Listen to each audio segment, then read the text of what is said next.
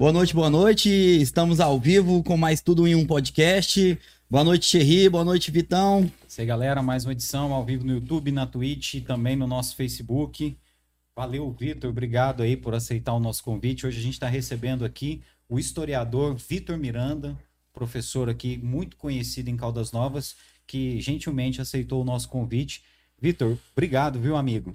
Tá louco. Maravilha demais reencontrar vocês, o Marlos, Thierry, só fico muito feliz, satisfeito de estar participando desse podcast, que realmente está sendo sucesso. Eu estou acompanhando todos aí que eu estou podendo. E realmente o que a gente está percebendo é uma aceitação maravilhosa. Pessoal que abre o coração, fala a verdade.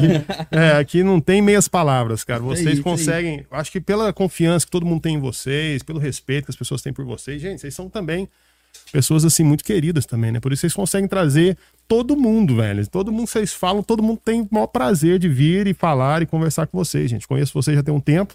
Fico muito feliz de estar nessa noite de sexta, vésperas do Dia dos Namorados, né? Oh. Muita gente aí já preparando aí. Estamos aqui. Bebendo uma aguinha. Oh, Obrigado. Vai um corte disso aí, hein, oh. cara. Nunca fui tão elogiado na minha vida. Oh, vou pôr na minha bio. Também. Elogiado pelo Vitor. Vou colocar lá. Também, por enquanto. Por enquanto. Vamos ver até o final da entrevista a gente mantém o padrão. mas valeu, Vitor. A gente que sente honrado mesmo, cara. Eu, né, a gente te conhece aí de tanto tempo. Né, e receber um cara do seu gabarito aqui para a gente falar sobre história, né, sobre as ramificações que isso, as interferências que isso tem na política e tudo mais. Então vai, vai ser muito show, cara. E eu e o Mar, a gente fica muito feliz de pessoas como você estarem acompanhando o nosso podcast, né? A gente sabe que através de você a gente conversa com muitas outras pessoas, então isso é muito bacana. E cada vez mais a gente espera chegar a mais pessoas assim como você, cara. Público é. de qualidade mesmo. Que isso, Jay. Na verdade, a gente sabe que Caldas Novas. Ah, na verdade, eu tava percebendo essa semana agora que passou. Eu tava escutando um programa de rádio, pô. Eu tô escutando, meu pai escuta muita rádio. Todo dia de manhã tá lá sentado lá, põe lá as rádios, né, daqui de Caldas. Cara, chega a ser meio louco o negócio, porque ou tá tudo a mil maravilhas, ou tá tudo uma horrível, horrível né? né?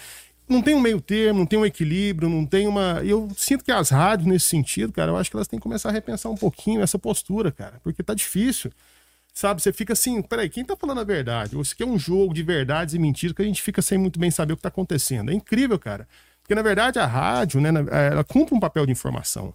Né? E querendo ou não, hoje a internet, pela liberdade que vocês têm de produção, de trazer pessoas, de ter liberdade de expressão, né? Talvez, lógico, muito mais que a rádio, muito talvez, mais. não sei, né?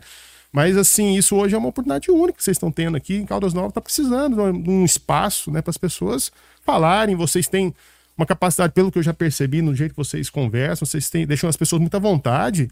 E vocês têm, assim, muito. Vocês escutam as pessoas. Vocês não ficam tossicando pra pessoa, né? É não, vocês deixam. Não, não. Vocês que não deixam... tem o Faustão Norma. Ô, louco, ó, tô 8 e 10 agora com o Vitor. Ah, legal, cara. É, eu acho que vocês estão fazendo um papel, assim, que eu senti, eu tô sentindo, cara. As rádios estão meio viciadas, sabe? Viciadas com ranço já de anos e anos de lados políticos e aquilo fica muito entrameado, cara. E vocês estão dando um ar aí que eu acho que é interessante, cara. Tem... E aquele jogo de cadeira também, né, cara? A gente vê o pessoal da comunicação aí sai de uma rádio, vai para outra, sai da rádio, vai para outra, mas aquele discurso mesmo vai se repetindo.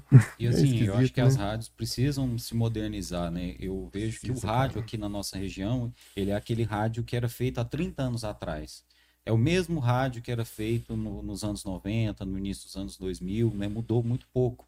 E acaba também que abriu muito pouco para os profissionais. Aqui ainda um pouco mais. Mas, por exemplo, na minha cidade, Morrinhos, quando eu saí de lá, eu tinha uns 12, 13 anos. Até hoje, se você for lá e você ligar o rádio qual lá, a rádio lá, qual que é? São as, a integração, integração mais famosa. A integração. Até integração. hoje são os mesmos, os mesmos locutores.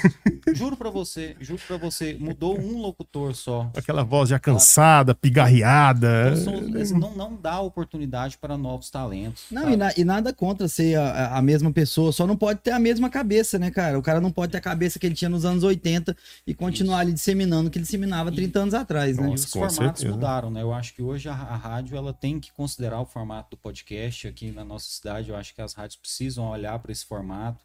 Esse formato aqui é que está mudando, né? Não, não adianta você ir para uma entrevista que tem duas horas e você ficar lá 40, 50 minutos de comercial.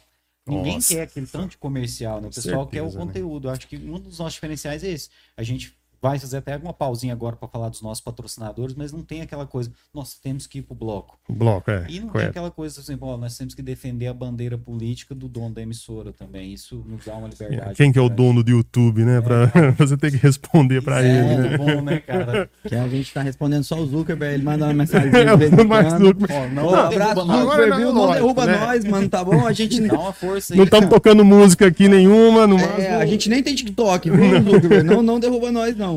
Olha, fazer uma pequena pausa aqui para falar dos nossos patrocinadores que são muito valorosos e muito importantes para nós também. Nós estamos aqui ao vivo, graças a ele, a força que eles dão e a força que vocês também nos dão compartilhando, se inscrevendo no nosso canal. Então você que está aí pela primeira vez, já se inscreve aí no canal. Quem está vendo através do Facebook, se puder, curte, compartilha para que essa mensagem possa chegar aí a mais pessoas. Nós somos patrocinados pelo Empório B2B, que é o bar mais rock and roll de Caldas Novas e o primeiro bar que teve cerveja artesanal aqui na cidade e até hoje o primeiro e único bar que mantém essa cultura viva.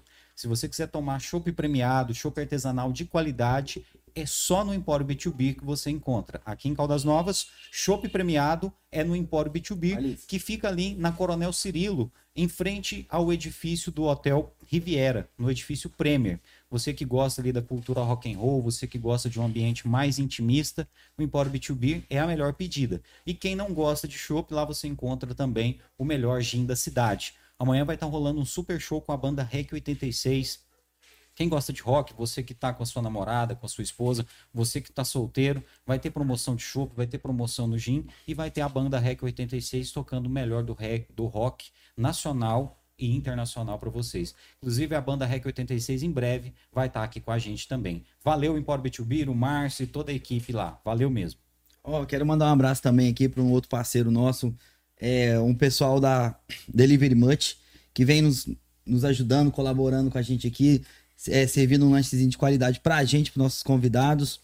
Um abraço pra Anne Satz, que fez essa parceria com a gente. E a, o Delivery Much, ele funciona no seguinte sistema que a gente já vem falando, dando apoio, é, dando suporte pro, pro pequeno empreendedor local, as empresas que não estão em outros aplicativos grandes. Você que tem uma empresa, você pode entrar lá, comercializar seu produto, a, a, aumentar o, o seu leque, né? Hoje a gente tá, vai receber um. Acabou de receber, na verdade, foi muito rápido. Cara, um, backlash mesmo. Não foi pessoal. 25 minutos do pedido até chegar. Hoje foi o pedido da Bela Pizza. Eles chegaram. Chegou agora mesmo. O cara tava buzinando ali na porta, o entregador. É, receber uma pizza aqui já embaladinha. Abre aí, tio, dá uma. Pessoal, uma só só, só dá um. Bela pizza, né? Ó, oh, caramba, linda, Puxa viu? vida. Hum. Ô, louco, meu. Quentinha, tá saindo fumaça. Não é a pizza do Faustão, não, que é a pizza não, do Marlon, velho. E nem a pizza do Senado também, não, gente. A pizza é muito boa. E aí não é, não é cenário, não, é de verdade. ah, ah, ah, pensei que aqui isso era só propaganda. Não, não é verdade é mesmo. É, é de verdade. tá achando aqui que é cenografia. De plástico. É. Gente, nós vamos fechar aqui porque a gente vai bater um papo aqui agora, né? Essa questão do coronavírus. Mas agradecer, né, de coração, Delivery Much, a Bela Pizza. A gente é. pediu aqui uma metade portuguesa e uma metade calabresa. É isso, Lombo canadense, Lombo cara. canadense. Bonita, viu? Nossa, essa Lembra. Lembrando que eles têm pizza, massas e lasanhas, viu? Você pode entrar no aplicativo, baixar o aplicativo na Play Store ou na Apple Store e baixar o aplicativo da Delivery Much, procura lá a Bela Pizza, faz o pedidozinho para sua noite ou para amanhã, dia dos namorados, agradar a namorada, um precinho acessível e um, uma comida muito gostosa que agora a gente vai estar... Tá servindo e provando, viu, gente? A galera que não tem aplicativo, vai na sua loja de aplicativos aí, baixa o Delivery Munch. Você usando o cupom Bem-vindo CN, tudo minúsculo, você tem 10 reais de desconto na sua primeira compra. Compra aí acima de 30 reais, né? Você que não vai fazer nada aí nesse dia dos namorados, pede lá uma comidinha lá, né? Assiste aquele filminho, aquela série tranquilo que o Delivery é o mais rápido na entrega e na qualidade. Você que é empreendedor, que faz a sua comidinha aí para vender, a sua pizza, a sua esfirra, etc., procura o Delivery para você aumentar as suas vendas, viu? O Delivery ele é especializado aí em pequenos empreendedores e ele tem todas as soluções para você, entrega, embalagem, tudo que você precisa para levar o seu produto aí para um público maior ainda, viu? Um abraço, pessoal do Delivery. E terminando nossos agradecimentos, agradecer à agência Meninos do Marketing. Isso mesmo. Que nos está dando uma força violenta. Agradecer o Ezequiel, Ezequiel Danilo, o Edu, o Edu. Né, todo mundo lá da agência, né? Todos os meninos, todas as pessoas que estão lá colaborando com a gente. Você que precisa dar um up nas suas redes sociais, em você precisa todo, todo tipo de soluções que você, você precisa em marketing, arte gráfica, vídeo, todos os meninos lá estão, eles estão lá no prédio da Sicam, viu? Vocês, vocês podem procurar eles também no Instagram, né? Arroba meninos do MKT. Inclusive, eles estão com um arroba também muito legal que chama Canva para Agências. Arroba Canva para Agências, que é ensinando você a mexer no Canva, que é esse aplicativo incrível aí que a gente consegue fazer muita coisa legal. Você que tá afim aí de pegar umas manhas de Canva, entra lá que você vai sacar tudo. Beleza. É, o Vitor, ele é, a gente estava até falando aqui mais cedo aqui, eu, é, eu nem sabia que o Vitor tinha sido professor da, no curso de Direito, né? A doutora Ana Lídia, não, eu até mandei o link para ela poder assistir, falou, ah, ele foi meu professor, então eu falei, pô, como assim foi meu professor? Eu nem sabia que tinha dado no curso de Direito. Assim, é, e aí eu falei, eu, eu queria deixar, começar com isso aí, a sua formação original que você começou é, foi qual? Como é, como é que começou essa história? A, a, história da educação já começa há muitos anos no já encerrado nos, nas atividades do 7 de setembro, Colégio 7 de setembro. Eu sou fruto 7 de setembro, do jardim ao terceiro ano, 7 de setembro. Eu morava aqui na rua 7 de setembro, ali na esquina, ali do, onde e é o nós consultório. Estamos na rua 7 de setembro. Estamos, agora. inclusive, eu falei na hora que eu entrei aqui no estúdio, eu falei pro Thierry, Thierry, nós estamos na rua 7 de setembro, eu morava ali na próxima esquina, cara. E eu, a, o Joe tocava o sininho, eu já saía de casa na esquina correndo, já chegava ah, pra entrar pra escola. Joe, então, era, o Joe era aqui, eu morava dali. Né? né, já escutava o sino pra ir pra escola, cara. Não precisava nem chegar mais cedo. Né? Seis e meia, né? Não, chegava, acordava e ia. Mas assim que eu terminei, ah, já no, ensino médio, comecei a dar aula é, de reforço para os colegas à tarde. E, cara, aula é paixão, cara. O negócio assim é sedutor. Você começa a gostar, você começa a ver que tem resultados, as pessoas começam a te elogiar e você fica assim, caramba, cara, tá dando certo. Mas lógico, minha experiência total, era um moleque, né, 14, 15 anos. Mas aí fui fazer história, né? sempre gostei muito de história. E aí fui fazer UFO, né, Federal de Berlândia, lá nos anos 2000, 2001, por aí. E aí, terminando o curso, fui fazer o mestrado também em História na UFO. E aí, mas assim, assim que eu terminei a graduação, já vim para Caldas. Né? Tive lá minhas situações lá que aconteceram em Berlândia, tive que voltar para Caldas. E aí já comecei, cara, mandar currículo, fui trabalhar no Goiás, fui trabalhar já na faculdade no 7 de setembro, na faculdade 7 de setembro. E aí já a gente. Você pegou todas as fases de 7 de Não, setembro, né, todos, né, cara? cara? Peguei um maternalzinho até o ensino médio, depois a faculdade, né, cara? E aí você, vai, você tem os contatos, né? Querendo ou não, os vários professores que eu tive aqui, né, quando eu estava aqui ainda estudando em Caldas Novas, quando eu fui para o Belém e voltei, eles ainda estavam aqui. E, e todos me conheciam. É importante ser um bom né? aluno, né, cara? Isso, e todos me conheciam e já foram me chamando. Doutora Nils, que era coordenadora do curso de Direito, ficou sabendo que eu tinha voltado, estava dando aula de história, falou: História do Direito. Pô, me chamou para ir para o Unicaldas. É que dava aula de filosofia, sociologia? É, isso, exatamente. Doutora Nilce, né? Mora aqui perto aqui também. Então ali fui fazendo os contatos, cara, e é incrível, cara. A gente sempre volta, né? E é legal, igual você falou, quando a gente tem uma boa relação com os colegas, os professores, cara, foi uma coisa natural. E assim foi despachando, né? Foi dando aula na Unicaldas cinco anos, Faculdade 7 de Setembro, na Unicaldas. Fui dar aula na pós-graduação da Universo, aqui onde hoje é o educador. E assim vai, cara, graças aos contatos que nós vamos fazendo, né? Mas é trabalho, é dureza, cara. A gente no começo, como se diz, é relação. Aprendi demais, né, cara? Não tem como. É, a gente é uma evolução constante, até hoje é desse jeito. Vitor, como é que é a, a diferença de do ensino público, né? Você trabalhar com estudantes no ensino médio e você trabalhar com o público já no ensino superior. Caramba, eu particularmente, assim, eu sempre fui muito assim. Eu peguei todas as idades. Quando comecei minha trajetória lá em Berlândia, eu trabalhei na escola marista em Berlândia. Fiquei durante cinco anos lá. Eu comecei com crianças de cinco anos de idade, da, da primeira série à quarta série. Então, comecei com as crianças, depois fui pro fundamental, médio, depois fui trabalhar com faculdade de cara, cursinho, depois EJA, lá no supletivo, né, Você cara? Foi então, amadurecendo como cara, professor ao mesmo tempo que as suas turmas foram bicho, amadurecendo é, também. Né, é, né, então assim, todas as posições, todas as né? posições, cara, né? Eu tive essa sorte, eu tive essa, essa, é, como se diz, esse privilégio de poder ter pego, assim, várias etapas de ensino e isso, lógico, acaba, assim, não tem uma coisa, na verdade são... Basicamente, você tem que ser um bom professor. Eu acho que a simpatia, a educação, o respeito pelo aluno, isso é fundamental. Uma coisa que eu sempre, assim, não que eu me considere, não estou falando nada disso, mas em termos profissionais, eu acho que a gente ter, não importa se é com uma criança, um adolescente, ou com um idoso, ou com um adulto, trate com respeito, com cordialidade, com segurança, né? Isso é uma coisa muito importante, você não perder as estribeiras, não perder. Eu tenho uma frase que eu gosto muito, cara. A gente, numa relação de sala de aula, o professor é a parte madura da relação.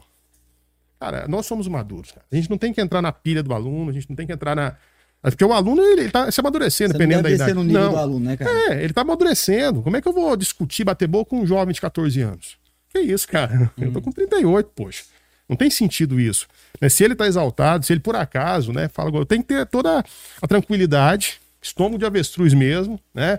E tentar levar a situação para maneira que assim a gente possa conversar depois, mais calmo, mais tranquilo. E, cara, eu particularmente eu tento fazer isso, né? É não ter nenhum tipo de embate, porque isso não funciona. Qual que você gosta mais, do superior ou do ensino médio? Vixe, caramba. Não é mais fácil falar quais as disciplinas que eu mais gosto, não. É, pô, é melhor também, eu sou né? casado com a história, apaixonado pela geografia, e tem uma amante chamada sociologia. Pronto. Olha, tem uma amante. chamada sociologia, é. E, e, aí, tipo, de vez em quando você, você, dá aula de sociologia também ou mais no ensino superior? É, a, a, sociologia foi mais no ensino superior, né? Sociologia jurídica. Eu trabalhei cinco anos na Unicaldas. Eu, eu gosto muito, sou apaixonado em sociologia. Muito, massa, muito né, legal, cara? né? A gente trabalha com. É, Lembra um pouquinho teoria geral do Estado, né? Faz uma certa Nossa, um mix em relação a isso. TGE, ah, TGE é maravilhoso, TGE né, cara? Você massa. compreender assim as bases que estruturam toda a nossa vida, cara. Né? Quando a gente se é como, como se diz, quando a gente se sujeita a viver dentro de um estado, cara, isso é a teoria geral do Estado, ela te dá fala, cara, então é isso que funciona, é desse jeito que as coisas têm que ser. É, mas aí, mas agora em relação à turma, cara, Cara, eu era apaixonado por trabalhar com criança, cara. Eu adorava, cara. Meninadinha, risaiada, brincadeira, pulando e montando nas costas da gente. Eu achava aquilo bacana. Ensino médio tem toda aquela coisa mais de uma conversa mais adulta, os meninos estão aprendendo coisas da vida, e assim, a gente que é mais experiente, às vezes acaba tendo, né? Sendo um pouco assim, uma espécie de um mentor, os meninos querem saber das coisas, você acaba dando umas dicas, né? Agora, o ensino superior, bicho, ela exige talvez assim um, um cuidado maior na forma de expressar, né, numa certa postura, porque eu comecei a dar aula muito jovem na faculdade, eu tinha 24 anos. Caramba. Você tinha aluno mais, mais velho que Não, com dois né? cursos. é, mas praticamente era bastante, é, muitos alunos. Dona Zadir, por exemplo, Nossa. você deu aula pra Dona Zadir? Não, Dona Zadir foi, foi minha professora, cara. Mano, mas você lembra a Dona Zadir, cara? Eu fui, eu peguei algumas matérias com a Dona Zadir. Caramba, ela, ela ficou um tempo parada, é, depois ela foi pagando algumas foi. matérias. A gente fez algumas matérias no terceiro período. Ah, sim. Lá, lá no lá, direito. Lá no direito, lá no né? Direito, na Dona ah, Então tá. a gente foi colega no, no, no, direito. É, mas então isso aqui é muitos colegas, é, professor, é, alunos, né? Lá no curso de direito, que era gerente de hotel, gerente de banco, pai, e a gente, o menino de 24 anos. Então você tinha que chegar. É, ela chegava com, com uma malinha, é, né? Ela é, chegava empurrando uma malinha. Uma malinha de é os livros Páscoa, dela. Ela dava ovo de Páscoa pra faculdade toda. É. É, ela era Mas é amor. isso, mas a gente, igual eu falei, é, não importa, cara. Chegando com. E tem outra coisa, bicho. Cara, querendo ou não, numa sala de aula, eu sempre falo pros. Tem muito aluno agora que tá terminando o ensino médio, pensa na carreira de professor, mas fica com o pé atrás. Eu, particularmente, incentivo.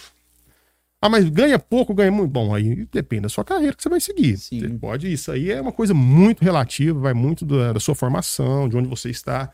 Porque, na verdade, aquela coisa padrão de ensino médio, né? Que o aluno termina é medicina, direito engenharia. Medicina, direito. E, e os próprios pais estão certos. Porque a gente sabe que realmente os pais querem melhor para os filhos. Pô, se ele, tem, se ele tem uma aptidão, se ele tem uma afinidade, né? E, e quer fazer algo que realmente possa dar ele um melhor meio de vida, de subsistência, bacana. Mas eu acho que a carreira de professor, você é filho de professora, eu é. sou. Ah, você é filho de professor, professora, eu sou filho de professora. Né? Não sei se o Thierry também. Ah, então a gente. professora Pronto, nós estamos falando aqui de pessoas que foram bem criadas. Né? Eu acho que nós, pelo menos, não passamos nenhum. Se passou dificuldade, são dificuldades da vida, normais, qualquer Sim. profissão passa, né? Rala muito? Rala, mas com qualquer outra profissão. Eu não falo assim, ah, a professora é mais sofrida? Eu não acho, particularmente, cara. Vai da sua, da sua aptidão para aquela tarefa que você está fazendo. Bom, eu até queria perguntar para você como é que é isso, né? Eu acho muito legal você falar da, das crianças, que eu tive a oportunidade de substituir a aula um, um tempo, e aí eu dei aula para sexta, para sétima série e também dava aula para o primeiro até o terceiro ano. E era tipo assim, era uma, uma escala assim, ao contrário, né? Uma escala de evolução ao contrário. Tipo assim, os meninos estão alegrinhos na sexta, na sétima, a hora que vai chegando no primeiro ano, eles vão começando a dormir. No terceiro ano, eles estão hibernando. Terceiro ninguém aguenta mais escola, não, tá não. saco cheio daquilo, o cara ah, quer mas... faculdade e tal.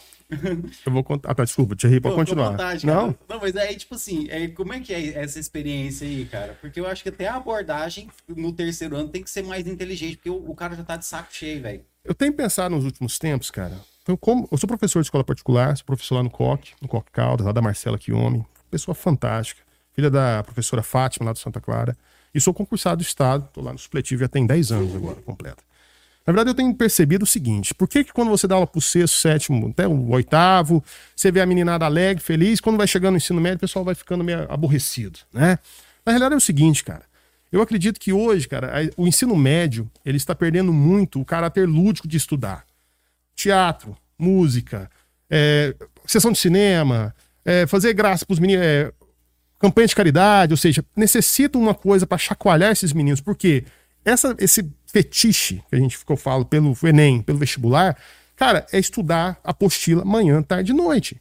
De manhã o aluno está na escola, de tarde ele está fazendo os exercícios, de noite está no cursinho. Cara, não tem ser humano que vai ficar feliz assim. Sim. Sinceridade. Verdade. Se você não tiver uma válvula de escape e a escola oferecer isso, porque eu acho que nós aqui, na mesa aqui, né, nós vivemos uma escola ainda que tinha esporte, que tinha cultura, que tinha passeio, que tinha coisa para serra, ou seja, os alunos estavam sempre fazendo alguma coisa diferente.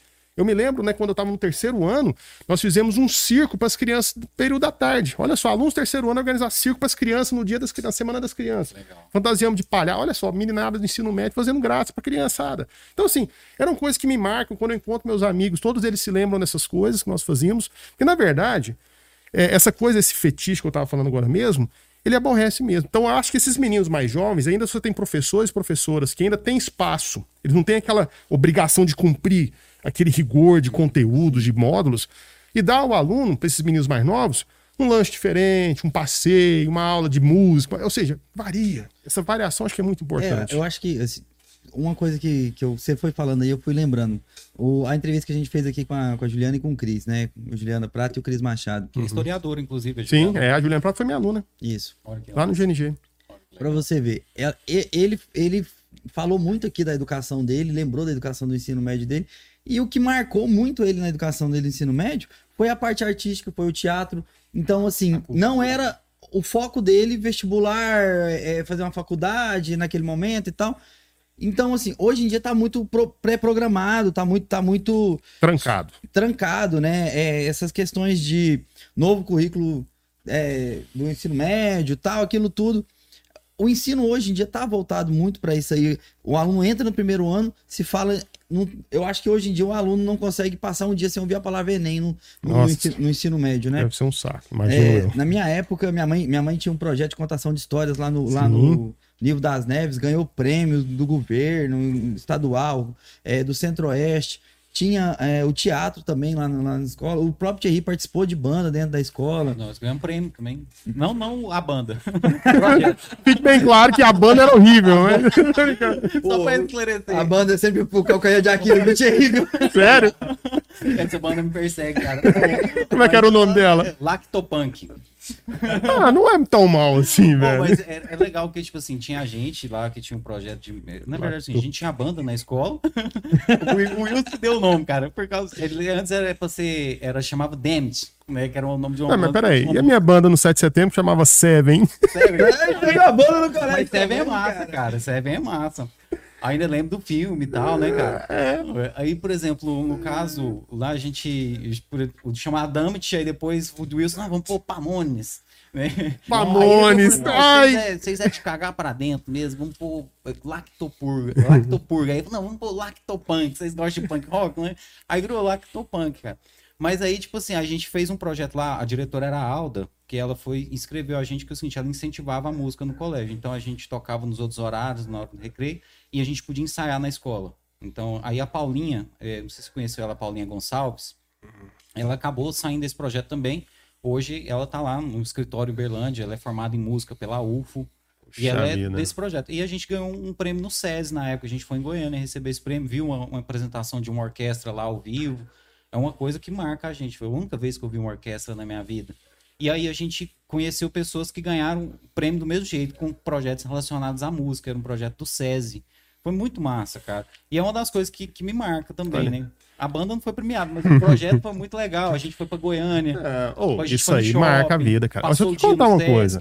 É, como o diretor Joe, a Lígia, né? Eles deixavam a gente muito livres para produzir coisas no fim de semana, eles abriam a escola pra gente, e eu era cismado com teatro.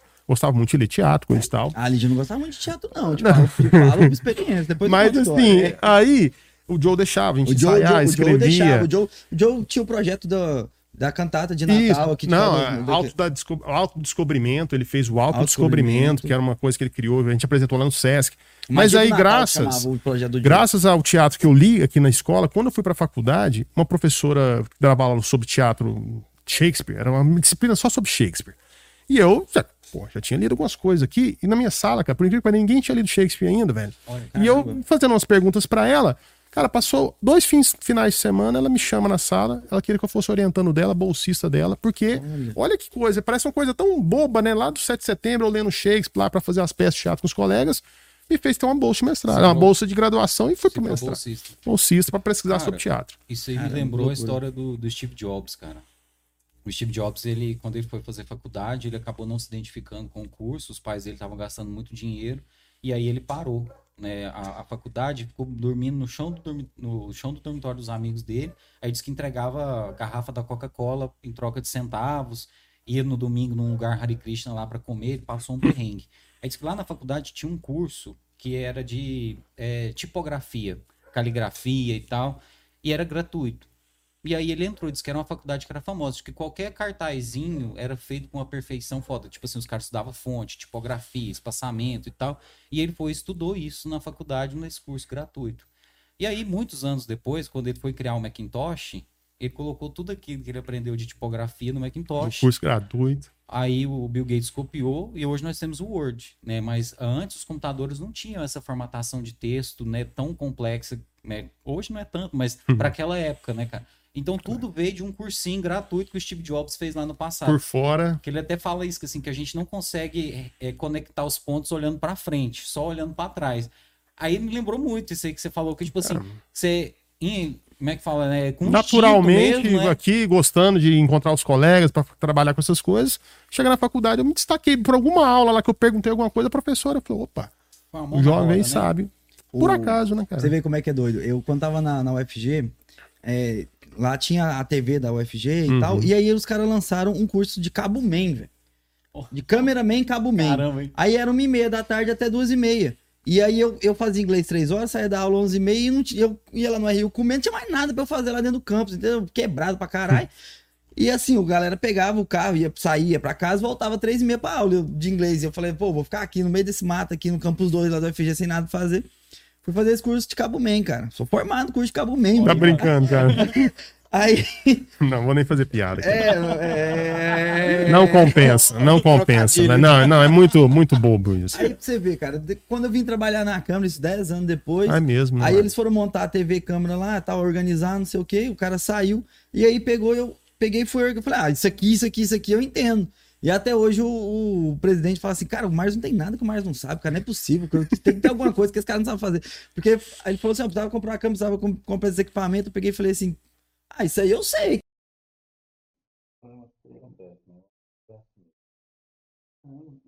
Agora sim, beleza, beleza. Pessoal, desculpa aí, viu? A gente está fazendo ao vivo esse trampo aí. A primeira vez que acontece a gente ficar sem áudio no meio da transmissão. Já aconteceu de no início dar um probleminha. Pedir desculpa para todos vocês e a gente vai voltar. A gente tava falando. Foi porque que... eu tava me gambando, mano. Tomara que, não, tomara que a galera não, te, não, te, não, não tenha ouvido eu me gabando. Foi o Thierry. o Thierry falou assim: Não, o Marcos que organizou tudo. Na hora que ele falou isso, acho que caiu, cara. Falou o assim, Marcos é o que manja do assunto. Fez um curso de cabo man na UFG. Aí tirou o cabo e assim: Deixa eu trollar a turma aí. O pessoal tá se achando. Mas, a gente, mas a gente tava falando aqui do, do professor Matiche. Né? Não sei se essa galera pegou. Como ele foi uma referência foda pra, pra muita gente que hoje em dia dá aula, finado professor Matisse. Meu pai falava, falou assim: eu nunca assisti uma aula. É, meu pai já estudou com uma, com uma assiste ao mesmo tempo eles assistiram uma aula em Morrinhos, não, em uma outra cidade, não sei por. Mas ele falou assim: eu nunca vi, é, peguei uma aula, ele me deu aula, mas eu passei um dia vi ele dando aula, falei assim: caralho, o cara só leva o gismo. É. Aí é. meu pai falou assim: é esse professor que eu vou ser. Aí meu pai, ele falou assim, aí meu pai falou, eu estudei pra caralho pra poder ser esse professor. Só levo o Ele tinha uma, uma presença de espírito dentro de sala muito grande, cara. Quando ele entrava assim, todo mundo, sabe? Ele tinha aquele magnetismo natural. Porque as pessoas, você sabe que tem um magnetismo. Tem gente que não tem magnetismo e fica pequeno, né? Mas tem gente que é pequeno e fica grande, né, cara? Ele tinha essa capacidade, igual eu falei, foi uma minha primeira grande influência, assim, sabe? No ensino médio, iniciando o ensino médio, você meio que sem saber o que vai fazer, o que aqui não vai, e chega um professor com aquela postura, com aquela capacidade, igual eu falei, era um giz, e pegava exercícios dos mais espinhosos. Só perguntava assim, qual que é a página que é. Depois eu vi que isso não era tão certo assim na minha, na minha carreira como professor. É, eu não eu poderia fazer isso, chegar só com um pincelzão e falar, pô, que página que tá na apostila aí, né? Mas hoje eu sei que é o meu estilo... É um, é um outro, e é um, né? outros tempos. Hoje, então, hoje em dia o plano, o plano de aula é né? é importantíssimo. Isso, não tem como, né? Tem que Você... ter uma tem, tem né? que ter, por exemplo, os, os, é, os cursinhos exigem da gente assim uma, uma preparação prévia, né? Muito grande em relação aos, aos exercícios, etc. Mas é uma coisa que foi minha primeira influência, assim, para falar, pô, vou começar isso aqui. Vou querer ser isso, cara. E aí ele ficou até muito emocionado de que eu falei. Ele falou, não é porque eu sou culpado disso, né? aí, mas foi uma coisa que, segundo ele, ele contava que meu pai estava meio chateado, que eu queria fazer história. Ele contava isso, né? Eu nunca perguntei nem isso pro meu o pai. O Maciste fala, o seu pai, meu pai, pai confidenciou isso pro Maciste? Isso, tava, eles estavam sentados ali no Deluz, ali, né? no 7 de setembro. E aí uma assiste segundo ele, mas eu falei pro seu pai, mas eu sou professor, então você tá me desrespeitando? Tipo assim, uai, peraí, eu sou professor, você tá falando que o Vitor não pode ser? Mas se ele quer ser, ele vai ser, né? E aí foi isso, foi uma coisa assim que ele foi uma primeira grande influência. Lógico, depois da faculdade a gente vai tendo aquelas referências nossas, né, que vão nos enchendo assim de vontade de dar aula e bem, né? Que eu acho que isso é muito importante. Falar nisso, eu tenho um recadinho aqui num ex-aluno seu, Felipe Monteiro. Ele falou ah, assim. Já sei. ah, isso, deixa quieto, Felipe. Tá dado o recado, Felipe. Oh, não, eu, eu, até tava lembrando disso. Ele seguiu a página do podcast da gente essa semana. Aí eu falei, nossa, cara, eu tô com um DVD desse cara aqui da época que eu dei aula para ele uns quatro anos atrás, cara. É, é o falou... homem subterrâneo, não é?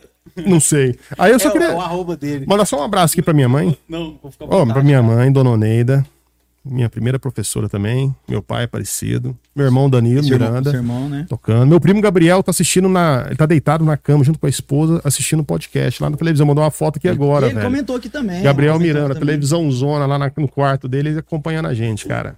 Valeu, gente. Obrigado a todos os amigos aí que estão presentes. Valeu mesmo coletivo em peso assistindo a gente aqui, a Cida Costa, é, o Costa. Quinta, Lúcia Mendanha, é, a Lúcia Mendanha, é, a Elizabeth sempre assiste a gente também, né? Muito obrigado. E o Felipe, Felipe, eu tô com um filme lá, cara, vou te entregar, cara. É uma coleção, eu acho que se não me engano é da Folha, cara. E é tá faltando só o dedo, só aquele que ele me emprestou, cara. E era uma coisa assim que era muito legal quando eu tava lá no supletivo, tinha tipo um clube de cinema que vocês tinham lá, né? Você, a Gabriela, o Felipe. É, a gente ficava trocando filmes e. Cinéfilo mesmo, né? Poxa, né? É, e o Felipe, lógico, ele terminou agora história. Né? Ele terminou agora, tá fazendo mestrado em história. Olha que foda. E cara. eu tive a chance de continuar tendo um bom contato com ele. A gente sai pra comer um espetinho junto de vez em quando. Falei, pau, você tá aí de boa? Tô, vamos. E a gente é apaixonado por tênis também. E hoje teve a semifinal de Roland Garros histórica, né? Entre Nadal e Djokovic. Foi uma coisa logo. Ele também curte, então? Total. A gente fica mandando áudio um pro outro, assistindo o jogo, mandando áudio. O que, que nós estamos assistindo? Cês, ele sempre assim, você é o influenciador dele, então, né, cara? Ué, história, não... tá fazendo mestrado em história. Mestrado em história. Que massa, cara. O discípulo superando o mestre daqui um pouco. Como é que você se sente, cara? Você viu um aluno seu ali que você, tipo assim prestava filme, trocava ideia e tal. Você viu o cara fazendo o mesmo mestrado, o mesmo curso pois que é. fez. Ah, eu tava conversando, a Cida Costa, a professora Cida Costa de História, né, também lá do Supletivo, é nossa, nossa, minha grande parceira lá no Supletivo, uma pela afinidade de disciplina e uma pela afinidade de amizade mesmo que a gente tem. E ano passado, muitos alunos que terminaram no supletivo foram fazer história. Foram cinco, seis. E todos eles mandaram mensagem pra gente, ó, fomos influenciados, pô, graças às suas aulas, a professora Cida também, papapá. Mas, gente, é uma coisa assim, que bom que tem gente querendo fazer história ainda, que quer seguir o magistério, que acha que é interessante ainda cumprir esse papel, porque tem que ter gente para isso. Sim. Tem que ter gente que gosta disso, que é apaixonado, né? Porque senão, o que, que seria, vai, né? Eu lembro assim que é importante assim, a gente pensar que eu tô com 38, né? Então tem que vir, eu, eu substituí alguém que estava aqui dando aula de história, agora sou eu, e vão ter que vir outras pessoas, né? Eu vi também o Israel, também sempre participa é aqui, porque, ó, grande parceiro, assim, ele é um daqueles também. professores marcantes, eu sei que é, um, é o meu rival, né? Que a gente fala assim, poxa, os meninos lá do COC ficam rivalizando com o educador, né? Então, mas eu sei que é um cara também que tá fazendo mestrado, se não estiver enganado, é uma figura também. Tem projetos incríveis. E proje né? ele, ele, é de projeto, né? Eu admiro o Israel por conta disso, ele é um cara que faz projetos, né? ele traz pra câmera, etc. Então, mas isso eu acho muito legal que você tem pessoas que gostam do que você falou, que se inspiram em você, e lógico, eu também me inspirei em alguém, alguém também tem que se inspirar em mim. Acho isso bom. É aquela, é aquela velha frase, né? Se eu fui mais longe é porque eu estava sobre o, o é, os ombros dos gigantes, gigantes né? É, se eu vejo mais longe é exatamente Cara, isso. Você falou aí do pessoal querer fazer história hoje. Como é que é essa parada aí para você que é historiador? Como é que você vê hoje esse momento que a educação está vivendo? E assim, existe aquela frase que fala que é povo que não sabe de onde veio, não sabe para onde vai. Eu acho que nunca essa frase fez tanto sentido para quem realmente tem um pouco de consciência política, um pouco de conhecimento de história.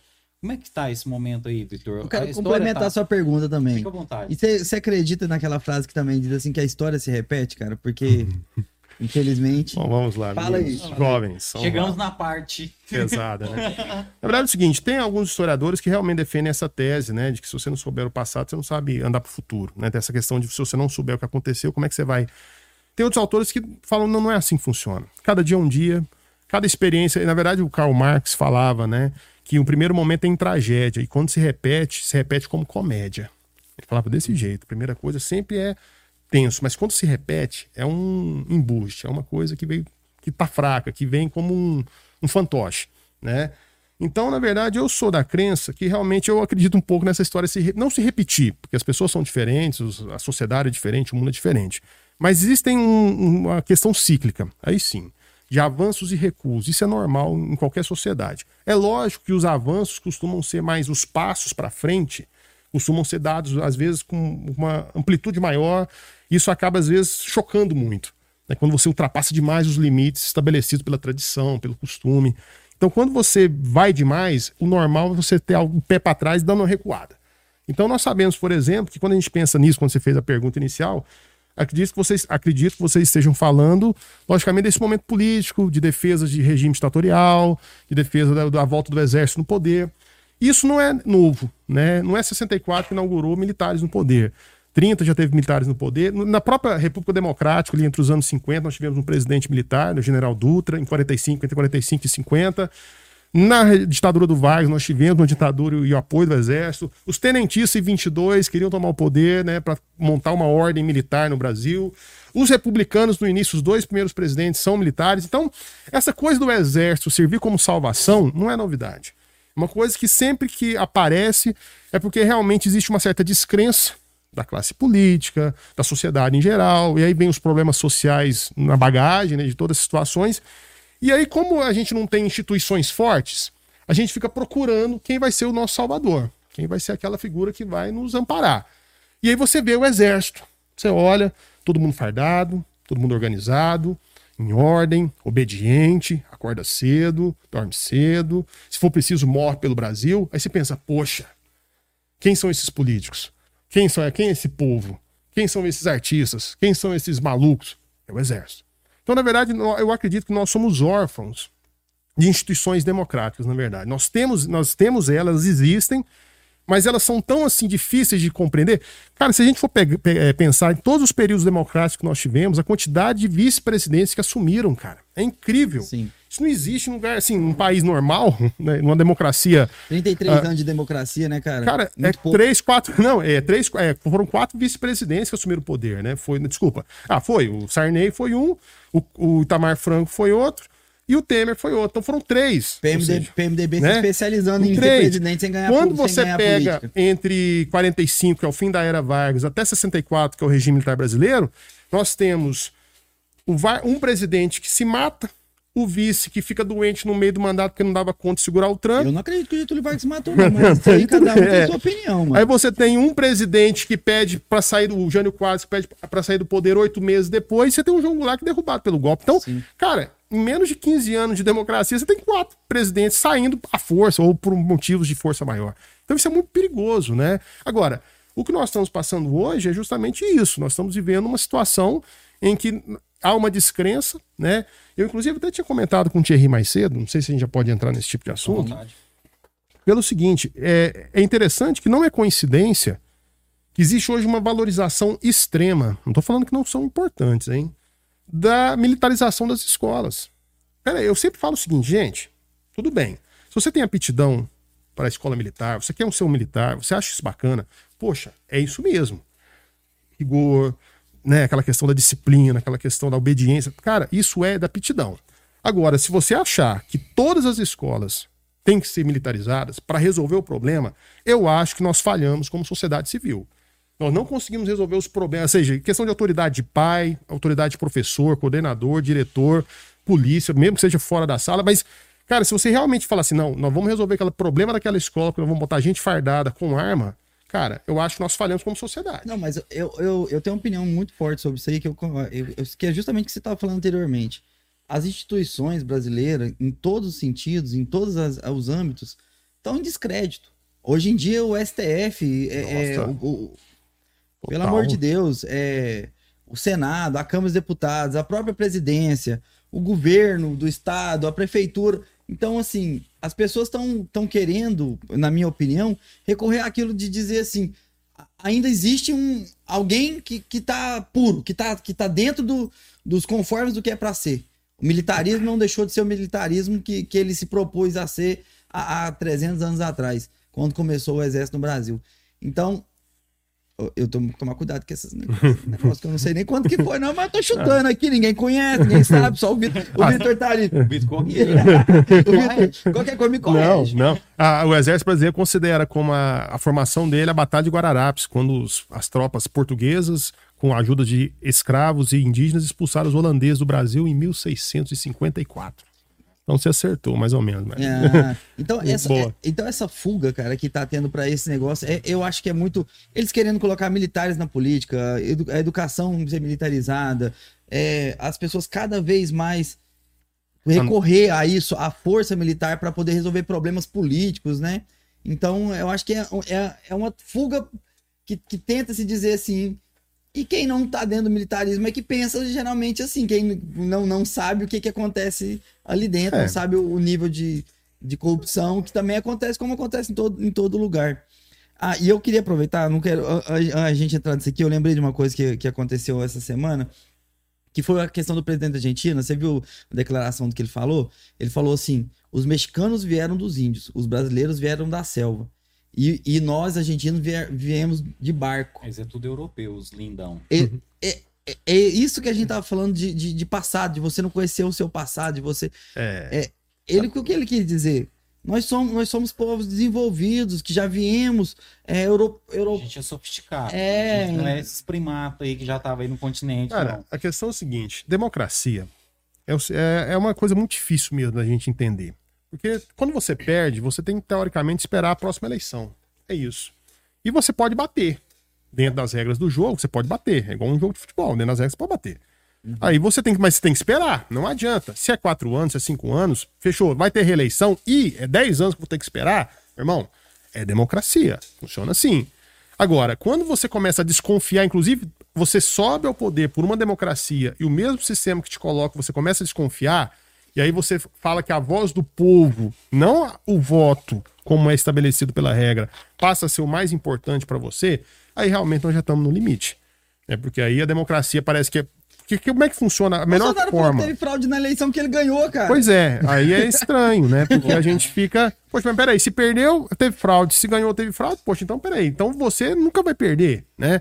Então a situação é bem complicada. Agora, o mais falando sobre a Argentina, infelizmente, né, é, o passado argentino, eles meio que. Eu já li algumas, alguns estudos, né, sobre. Eles tentaram eliminar completamente a, a tradição indígena e negra dentro da Argentina.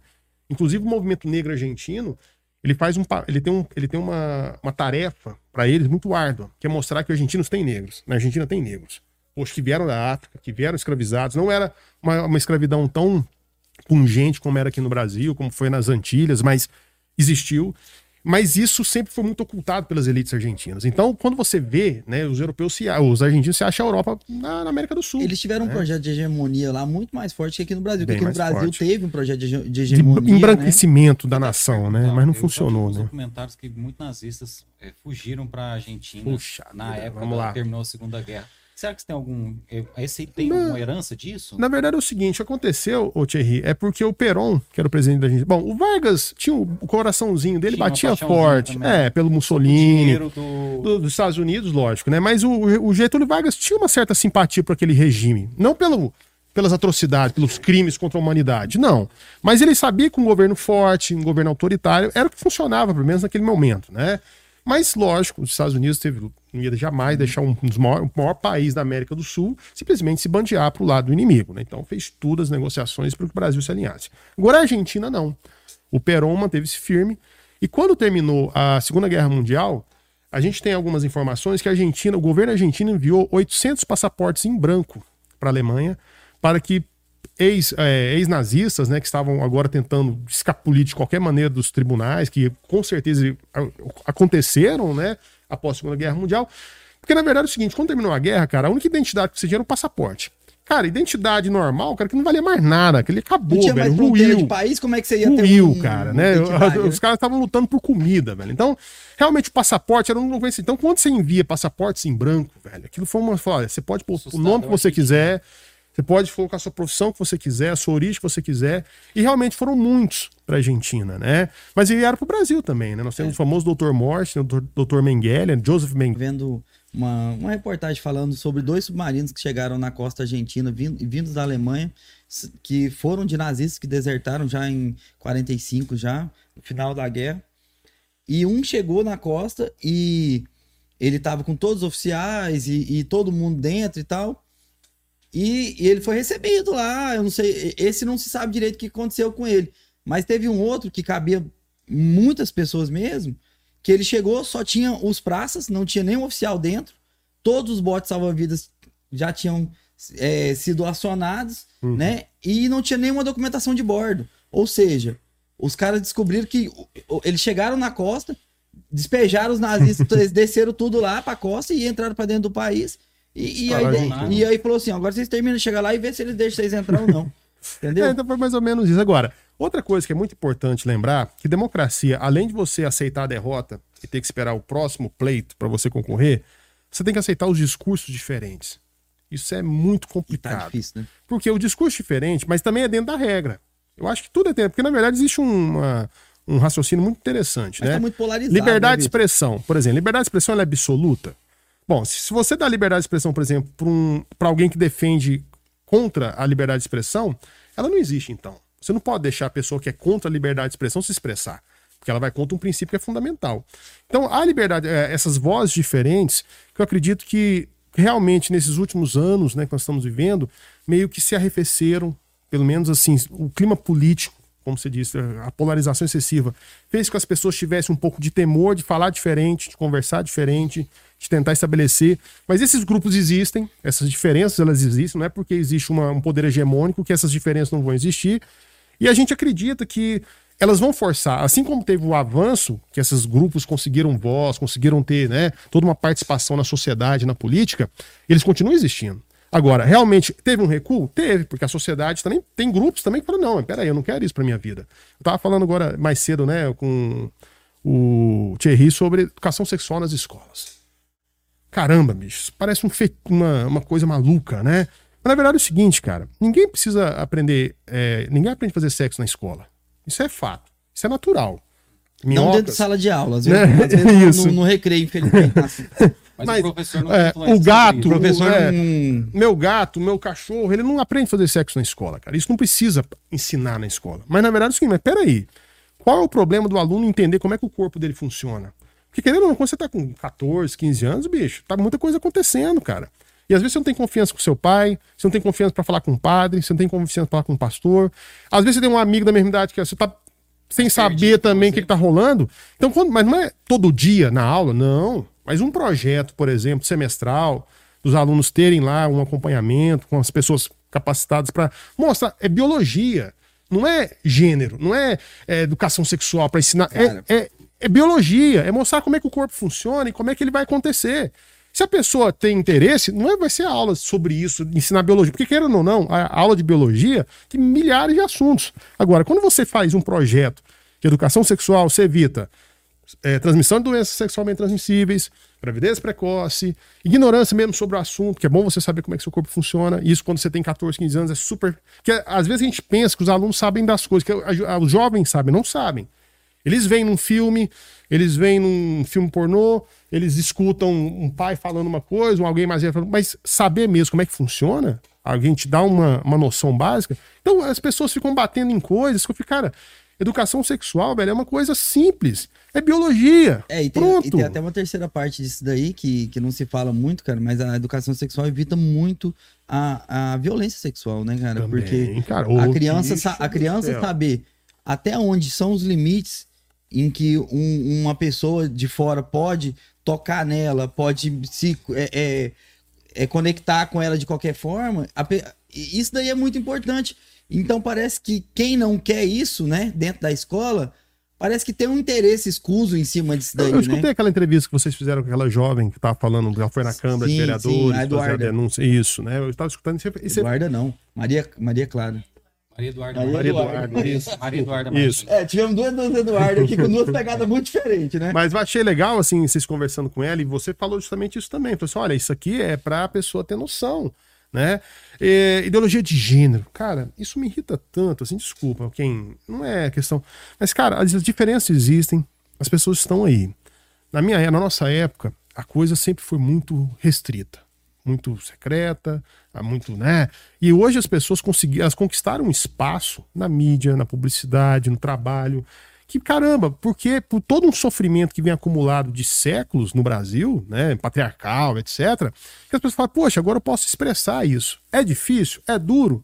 Às vezes entender essas situações são complicadas, não é qualquer pessoa que topa parar, acha legal, acha interessante, não. Vai chocar? Vai. Mas são pessoas que têm direitos, estão vivendo uma democracia, elas podem expressar suas vontades, elas podem expressar seus desejos. Casamento, tem pessoas mesmo. Cara, eu não acredito que as pessoas ainda estão conversando sobre isso. Eu, agora, é o seguinte: a igreja não quer aceitar? Fechou. Igreja é igreja. Vai lá para rezar. A igreja não quer aceitar? Ela tem os dogmas dela. Mas a parte civil, que trabalha com cidadãos independentemente da sua fé, da sua crença, da sua cor, poxa, eu acho que tem que. A gente parece que estamos voltando um ah, pouco em conquistas e direitos que, que nós estávamos estabelecidos. Um que foi dar entrevista no Jornal Nacional e levou uma mamadeira de piroca e, e um, e um, um, kit gay, um gibizinho, um, um, gibi, né? um suposto que ninguém sabe nem a, ele não Olha, tinha procedência onde que ele arrumou aquilo ali e queria convencer que aquilo ali ia ser colocado nas escolas, entendeu? Aí, aí a pessoa que acredita nisso, é, a, questão, a questão é a seguinte: ela não sabe o que é democracia. Porque você pode até fazer um projeto com aquela cartilha lá. Tudo bem, põe para votação. Você vai ter grupos que vão falar, pô, peraí, tá exagerado isso aqui. Outros falam, pô, tá legal demais. Mas peraí, vamos tentar entrar em equilíbrio? Isso vai ser aprovado ou não? Vai ser bem aceito ou não? Cara, a gente não conseguiu voltar Cara, o currículo, o novo currículo pro, pro ensino médio. Briga pra caramba, discussão de, de, então, desde os intelectuais ideia, até né? lá dentro do Senado, da Câmara. Então, assim, parece que é uma coisa que já veio estabelecida. Não, vai ser isso, as pessoas vão ter. Não, cara, isso aqui é uma. Sabe, eu fico vendo, assim, essas situações na escola. Ah, escola sem partido. Eita. Puxa vida. Existe escola cara. sem partido? Fala sobre isso aí. Existe escola sem partido? Uai, Nenhuma escola tem a bandeira de nenhum partido lá na porta, para começar. Na verdade, tem do governo do estado, no caso estaduais, né? Depende, é, que é o normal. Tudo bem, cada governo põe sua marca, põe sua cor. Antigamente tinha até uma foto do governador também. Põe a foto do governador. Não, isso aí é, faz parte do jogo da escola pública. Mas é, a escola, gente, em primeiro lugar, por exemplo, a escola pública, quando você é, é concursado, você assina lá um termo de. Lógico, quando você vai entrar no estado, você não pode se manifestar politicamente dentro da escola, da sala de aula. Pronto, cara. Primeira coisa, o Estado já. Tipo, realmente, eu acredito que se o aluno vai lá para aprender sobre história, eu ficar manifestando vontades políticas, às vezes, não é uma coisa que vai encaixar. E o aluno pode ficar incomodado com isso com razão, porque eu estou lá para dar aula. Agora, na escola particular, a mesma coisa. Eu assino lá um contrato lá no COC lá, não é para eu ficar manifestando, fazendo discursos politizados dentro de uma sala de aula. Agora, impedir o aluno de debater, de discutir, de entrar em contato com outras ideias políticas, ah, pelo amor de Deus, cara, aí não. Aí não é escola sem partido, é escola sem ideias. Sem liberdade de expressão. Sem ideias, porque, gente, nada surgiu por acaso. Se tem ideias políticas de direita e tem é, ideias políticas de esquerda, é porque elas têm algum sentido. Tiveram sentido lá quando elas foram criadas, tem sentido ainda hoje, porque senão tinha gente que não acreditava nisso, e pode ser que vai ter no futuro. Só o futuro, a futuro a Deus pertence, né? Mas isso são coisas, gente, que faz parte do debate, isso que eu tô falando para vocês. Essa dificuldade aí pensa, gente, vou ser sincero com vocês. Eu nos meus 10 anos de estado, né? Cara, a gente teve ali o supletivo ao Seja Filostro Machado Carneiro, né? Vamos falar o nome correto, né? é. né? Seja o Filostro, todo mundo sabe quem é o Filostro, né? Pai do Íris não, Rezende. Não, não, ah, é, é. Pilosso Machado, Machado Carneiro né? é pai é, do Iris Rezende. Todo mundo acha que aquilo ali é um nepotismo, porque o diretor lá é o doutor Lúcio Tomé Carneiro. Eu queria dizer que, como Carneiro também, a gente não é parente dele. É ah, não, não, né? Sobrenome só de. Faz parte do mesmo rebanho, mas Apesar, não é o mesmo carneiro. Né? Faz parte do mesmo rebanho, só não é o mesmo carneiro, né? Apesar que eu tenho uma história maravilhosa que eu tava lembrando hoje, que eu vou contar aqui pra dar uma descontraída. Mas assim, só terminar então aqui, Marlão. Mas então, assim, eu. A, a gente tem lá um debate muito legal de ideias democráticas, as pessoas podem se expressar. É lógico que as pessoas, é, dentro de uma escola pública, de, que prega a liberdade, a democracia, lógico que as pessoas vão ter esse, essa vontade de se expressar, querem viver essa democracia, querem viver essa porque é legal, é gostoso. Vai ter embate? Tem. É o que eu estava falando para concluir aqui, né? Democracia é embate. Nós vamos ter que sobreviver com isso. Não adianta você querer que seu, seu, seu único, o único, um único discurso vai ser aquele que vai vencer sempre. Não vai ser assim.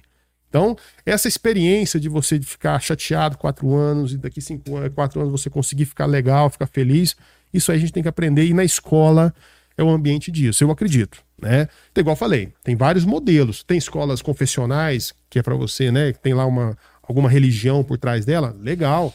Se você é um pai, por exemplo, põe um filho numa escola marista, você sabe que seu filho vai ter algum momento religioso lá dentro. Ah, mas meu filho é ateu. Eu queria, então, não recomendo você colocar seu filho numa Mas escola marista. Né? Porque realmente lá você já está sabendo, tem o padre São Marcelino Champagnat, que foi fundador lá na porta. Então são coisas assim que as pessoas estão perdendo um pouco a vibe, estão achando que é uma coisa só. E isso é muito triste. Eu acredito que, esse, né, que essa nossa vontade da, na educação é de mostrar esses diferentes discursos. Vitor, eu só queria te perguntar uma coisa antes, só para a gente não terminar esse assunto e depois eu ter que voltar nele. Imagino que o professor hoje ele está numa, numa sinuca de bico, né? Porque a gente já, já escutou aqui que é professor é doutrinador, né? A questão da ideologia de gênero, tem gente que pensa que, que tem professor da escola pública que fica falando sobre isso o tempo todo. E, na verdade, pelo que eu entendo, muito rasamente. Mas você trabalhou isso, lá na escola pública, é, né? Sim. Mas pelo que eu entendo muito rasamente é que, na verdade, tudo isso é o seguinte: é o professor respeitar todas as diferenças se ele vai ter um aluno homossexual, se ele vai ter um aluno que se entende né, como um transexual, etc. Né? Eu não, nem sei se estou falando as coisas certas aqui, mas é uma coisa de aceitação e não de pregar aquilo, não é nada disso. E não, as pessoas têm uma visão totalmente isso. diferente. Nossa, que, cara. na verdade, a questão da ideologia de gênero, o professor ele vai respeitar. Assim, aquele aluno que fala, olha, eu nasci do sexo masculino, mas eu me enxergo como uma pessoa do sexo feminino o professor ele tem apenas que respeitar isso. E ter a capacidade de fazer os outros respeitarem, né? Exato. É, o supletivo, vocês sabem, não sei se vocês sabem, mas o supletivo, durante muitos anos, ele ainda é uma escola referência no sentido de diversidade. O supletivo é fantástico nesse ponto. Eu tenho orgulho demais de estar lá no meio, porque eu já tive alunos de outras escolas que já chegaram para mim chorando. Uma aluna, porque ela sofreu uma série de bullying dentro da escola, e ela falava assim: tem como conseguir uma vaga para mim lá no supletivo? Ela, escola, ela, era, ela era de escola particular, já tem muitos anos. Eu falei assim, por que, fulana? Não, porque aqui eu não tô me sentindo bem, etc. E eu fiquei sabendo que lá as coisas são bem mais legais, são bem mais abertas, o debate. Falei, não, consigo sim, coisa e tal. Mas ela conseguiu ficar na escola dela, normal, não teve que sair. Mas a, a fama, né? A fama, né? A, a, imagem que se tem ainda do supletivo do Seja é essa. Com a escola que faz todo esse. Aberta, a, né? Acolhe. Né? Acolhe. Tem pessoas capacitadas para compreender, respeitar e fazer projetos que as pessoas entendam que as diferenças existem. O, e também não só isso, né? Existiam é, alunos lá, portadores de, de algumas. Caramba, a sala de AE lá no supletivo e, é cara, é fora do comum, cara. Né? Fora do comum. Um professor sempre acompanhando. Sempre. E, e, assim, é, tem um aluno lá que, que era deficiente visual, que se formou em direito, né? Como é que era o nome dele? James. James, né? foi meu aluno. Cara, foi meu aluno. Genial. Imagina, cara. formou em direito, cara. Né? Caramba. Pô, ali tem histórias ali tem. no coletivo geniais. Eu acho que todo colégio público tem, né? Mas ali tem uma tendência, eu acho que por, por conta do corpo técnico, sabe, Márcio? Até o tio do Márcio tá lá, o Lúcio, né? Todo, todo pessoal. Meu lá. amigo. Eu estudei lá no supletivo, cara. Então, assim, eu, eu, eu, amo aquela escola lá, cara. Eu amo, né? Ou seja. E aí, tipo assim, é realmente isso. É um lugar que as pessoas se respeitam. E os professores são uns paizão da gente, mano. É muito legal. É. Agora, é bem interessante, né, Thierry, que às vezes o nosso professor, nós ficamos entre as escolas públicas e particulares, né? Então, assim, é legal que muitos nós que estamos na pública também estamos na particular. E as escolas particulares em Caldas Novas hoje, elas tiveram um papel muito importante agora, nesse período da pandemia, que elas foram a primeira a tentar topar a parada, de tentar ver como é que poderia ser uma experiência de sala de aula na pandemia. Eu achei isso corajoso, inicialmente. Falei, poxa, coragem e foram com muito custo, com muita, muito cuidado, porque a gente sabe que a escola particular tem outra lógica né, em relação à, à recepção dos pais, dos alunos. Mas é legal que essa, esse mix de professores que existem dentro das escolas hoje em Caldas Novas permite esse debate, esse, essa confluência de ideias. Né? Então você tem o Israel no educador, você tem o Rodrigo, né, nosso vereador Rodrigo, lá no tá educador, lá no COC, lá com a gente, né? Tem eu lá no supletivo, lá aqui no COC. Então a gente tem esse intercâmbio muito legal. Eu acho que enriquece a educação de Caldas Novas. Eu Sinceridade, não é por nada não, mas eu acho que essa geração que teve esses professores que passaram por essas experiências ainda carregam essas ideias e estão defendendo essas ideias, independentemente se é escola pública ou particular. Eu tenho notado é isso. É legal isso também, né? O professor ele conhecer a realidade ah, do aluno certeza. da escola pública e a realidade do aluno da escola particular. E também é um mito que na escola particular só tem aluno que tem grana, né? Isso não é verdade. Ah, não, né? não. Isso aí, hoje até tem escolas particulares para todos os públicos. Né? Assim como você tem escolas públicas para todos os públicos, a escola particular também ela tem um leque é muito grande de renda né, desses alunos, né? Então você tem essa variedade que permite essa, só, esse mix. Uma última coisa aqui, complementar a questão que você falou das escolas, eu achei interessante que antes mesmo da pandemia, as escolas já estavam se organizando numa associação que promoveu uma competição esportiva, né? Os jogos e tal. Isso eu achei legal, porque foi uma associação, não é aquela associação que nasceu, gente, como é que vamos fazer nós ganhar mais dinheiro? Não é isso, foi, uma associação foi. que também quis proporcionar esporte e lazer. Então, parabéns aí a todo, todas as escolas que fazem parte dessa associação, o pessoal ligado à educação aí, que é uma causa dura, né, Vitor? Não, mais nesse momento agora, só é. os verdadeiros, né? Tem, com certeza, cara. Mas eu achei muito interessante, é, no meu caso, lá no COC, né? Eles conseguiram muito. Nossa, que escola segura, cara. Assim, fala assim, segura no sentido assim tiveram segurança de nos chamar, de entrar em contato, de tentar fazer tudo assim nos mínimos detalhes para que a gente pudesse ter total segurança. E graças a Deus tem, hoje tem dado tudo muito certo. E agora na escola pública, na expectativa do próximo semestre, acredito eu, quase todos os professores foram vacinados, né? Nessa remessa que teve agora há pouco tempo. Vai começar já, já está tendo plantão de dúvidas no colégio, nas escolas públicas, né? Os alunos já estão indo, alguns, poucos, são três, quatro, mas já estão acompanhando algumas aulas. Provavelmente semestre que vem já vamos pensar um modelo híbrido, um rodízio de alunos, né, para respeitar aí todo um procedimento, lógico, esperando a vacinação completa, né? Mas até isso acho que a gente acredita muito. Eu, cara, semana agora lá no supletivo, né, o tio do, do Mars, o Lúcio, né, que é meu grande amigo, caramba, gosto mais dele, todo mundo sabe disso. É, nós inauguramos um laboratório de, de ciências lá, cara. Coisa de primeiro mundo, velho. Telescópio com aplicativo, é, material de física, química, matemática e biologia, tudo numa sala só. E nós convidamos alguns alunos para. Fazer uma reportagem sobre isso. Bicho, foi uma coisa de louco. Os alunos emocionados, assim, os professores emocionados, porque a escola só vive com um aluno, cara. É incrível. Você vê uma escola vazia, não tem nada mais triste. Você olhar aquela escola, aquelas. Sabe que esse filme faroeste fica voando, aqueles. você olha a escola assim, você vê aquelas folhinhas velhas assim voando. Você pensa, meu Deus do céu, cadê os meninos? Não tem barulho, né? Não tem barulho. O... Uma, é, queria ah, eu até perdi onde eu tava, que eu tava, o meu pensamento que eu tava aqui. Eu... Não, mas eu não vou contar mais, não. Ah, é, Acabou o clima? Não, não, não é por isso, ah, não. Eu acho melhor contar em off depois, porque a história é meio pesada. Vai crendo aí. Não salve o Aristides aí que tá mandando um alô aqui. É. Aristides? Ah, meu Deus do céu. é muito bom quando a luz chega na escuridão. Obrigado por convidar o professor Vitor para nos iluminar. Queremos trazer o senhor aqui, viu, o professor Ari também, viu? Ari, Ari, é, é isso que eu ia falar agora, isso. Adriana Roveri das Neves, ou é Roveri, não Roveri, né? É Roveri que pronuncia. É, ela, ela falou aqui, eu não acredito que vocês não sabiam que o, o Filoto era pai do Iris, né? Agora vocês pensam, gente, a gente não imaginou que o Iris tinha pai, né, cara? A gente pensou que ele tinha... A gente ah, é, pensou né? que ele tinha vindo, Proveta, né? junto com o universo, mano. A mãe dele foi num, num banco de espermatozoide, né? A mãe dele. Não, mano, mas o, o Iris, pelo amor de Deus. Quando os primeiros reptilianos chegaram na Terra, veio o Iris, a Rainha Elizabeth, que eles já vieram no primeiro carregamento, né, cara? É, com a Arca de Noé. Usando o NAC. O, Iris é um monstro, né? Tem muita gente aqui, eu vou aproveitar Ixi, esse momento lá. aqui que a gente deu Pô, deixa eu dar um abraço pro Ari, então, já que tá nos vendo. O Aristides é um dos, um dos Olha, sinceramente, quando eu entrei no supletivo, eu não conhecia o Ari assim, né? Foi conhecendo lá. É uma figura de luta política. O Ari é um cara que ele não se cala, ele é um cara que quer mesmo ver a escola sendo representada, a escola tendo seus direitos garantidos. É uma figura que é, uma, ó, é assunto dele, bicho. No dia que ele vier aqui, alienígenas, cara. Ele tem uma crença. Não, não, então se você ficar aqui escutando ele, vocês vão começar a abrir. Vocês vão abrir essa cortina, ele vai começar a mostrar coisa pra vocês. Falei, então, sobre os Anunnaki. Não, você tem que ver. O Ari, ele consegue te convencer que, que existe também, que a gente vida que fora da Terra. Falar sobre essa questão de, da, da luta na escola também é o como é que fugiu o nome dele? Foi o primeiro Quinta. comentário. O Quinta, o, é, o Quinta. Quinta. Inclusive é o presidente né, do, do Sintego. aqui local, né? A gente vai trazer ele aqui também. Mas falando só o nome dos meus amigos, cara. Que cara, o Aguinaldo Quinta. Hoje, hoje os amigos do Vitor vieram em peso, né? Agradecer todos os professores, mano. Tem uma galera acompanhando a gente. Ó, Ângela, né? A Marisa ah, Duarte tá aqui. Dona Marisa. A, a, avó do Marcos tá aqui, a Dona Edith Tomé. Dona Edith, beijo é. pra Dona Edith. Marcelena da Silva. A Dona Márcia, maravilha. Obrigado, Dona Márcia. Felipe Monteiro, Felipe, vou te devolver o DVD, viu? Não vai ser por mim, que, eu não vou ficar... viu, velho?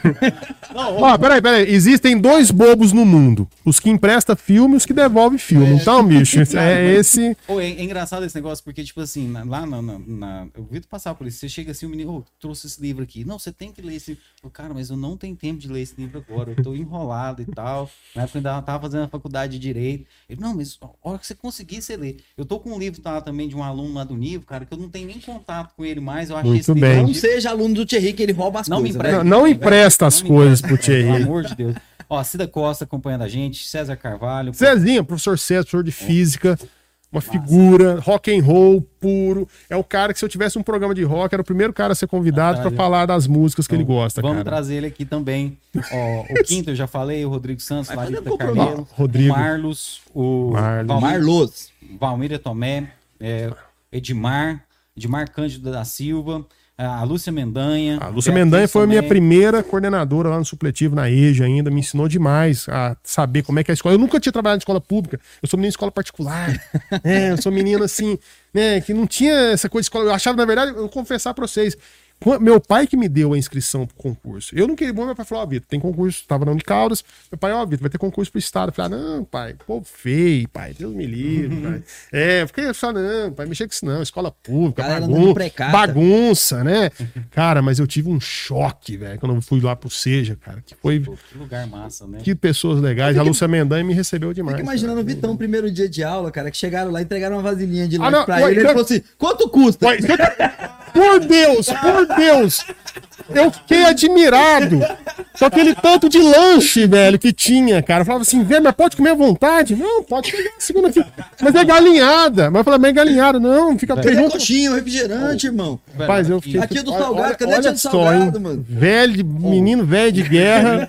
achando que. Eu não acredito que isso rolou mesmo, cara. Não, eu ficava assim, cara, mas pode pegar outra aqui? Não, não, pode pegar. Ninguém comeu. O, o, lanche do supletivo, cara, na hora que tem nessa pandemia, cara, eu te for fazer aquela farofinha lá, vocês que são meus amigos, professores supletivo, me convida pra ir lá comer aquela farofinha, cara. Cara, mas cara, eu empolguei no começo. Eu cara. comi umas seis vasilhinhas da farofinha. Tinha um arroz com galinha lá. Ah, não, então peraí, deixa eu contar. Não, essa da farofinha eu também comi aquela farofinha com cenoura. É, farofinha com cenoura. Lá. Ih, farofa Nossa nutritiva. Senhora. Eu passei mal, cara. Uma vez eu comi demais, cara. cara. É gostoso demais aquela farofa. Agora, uma vez eu levei um golpe lá. Um dia eu tô lá de fora, dos professores.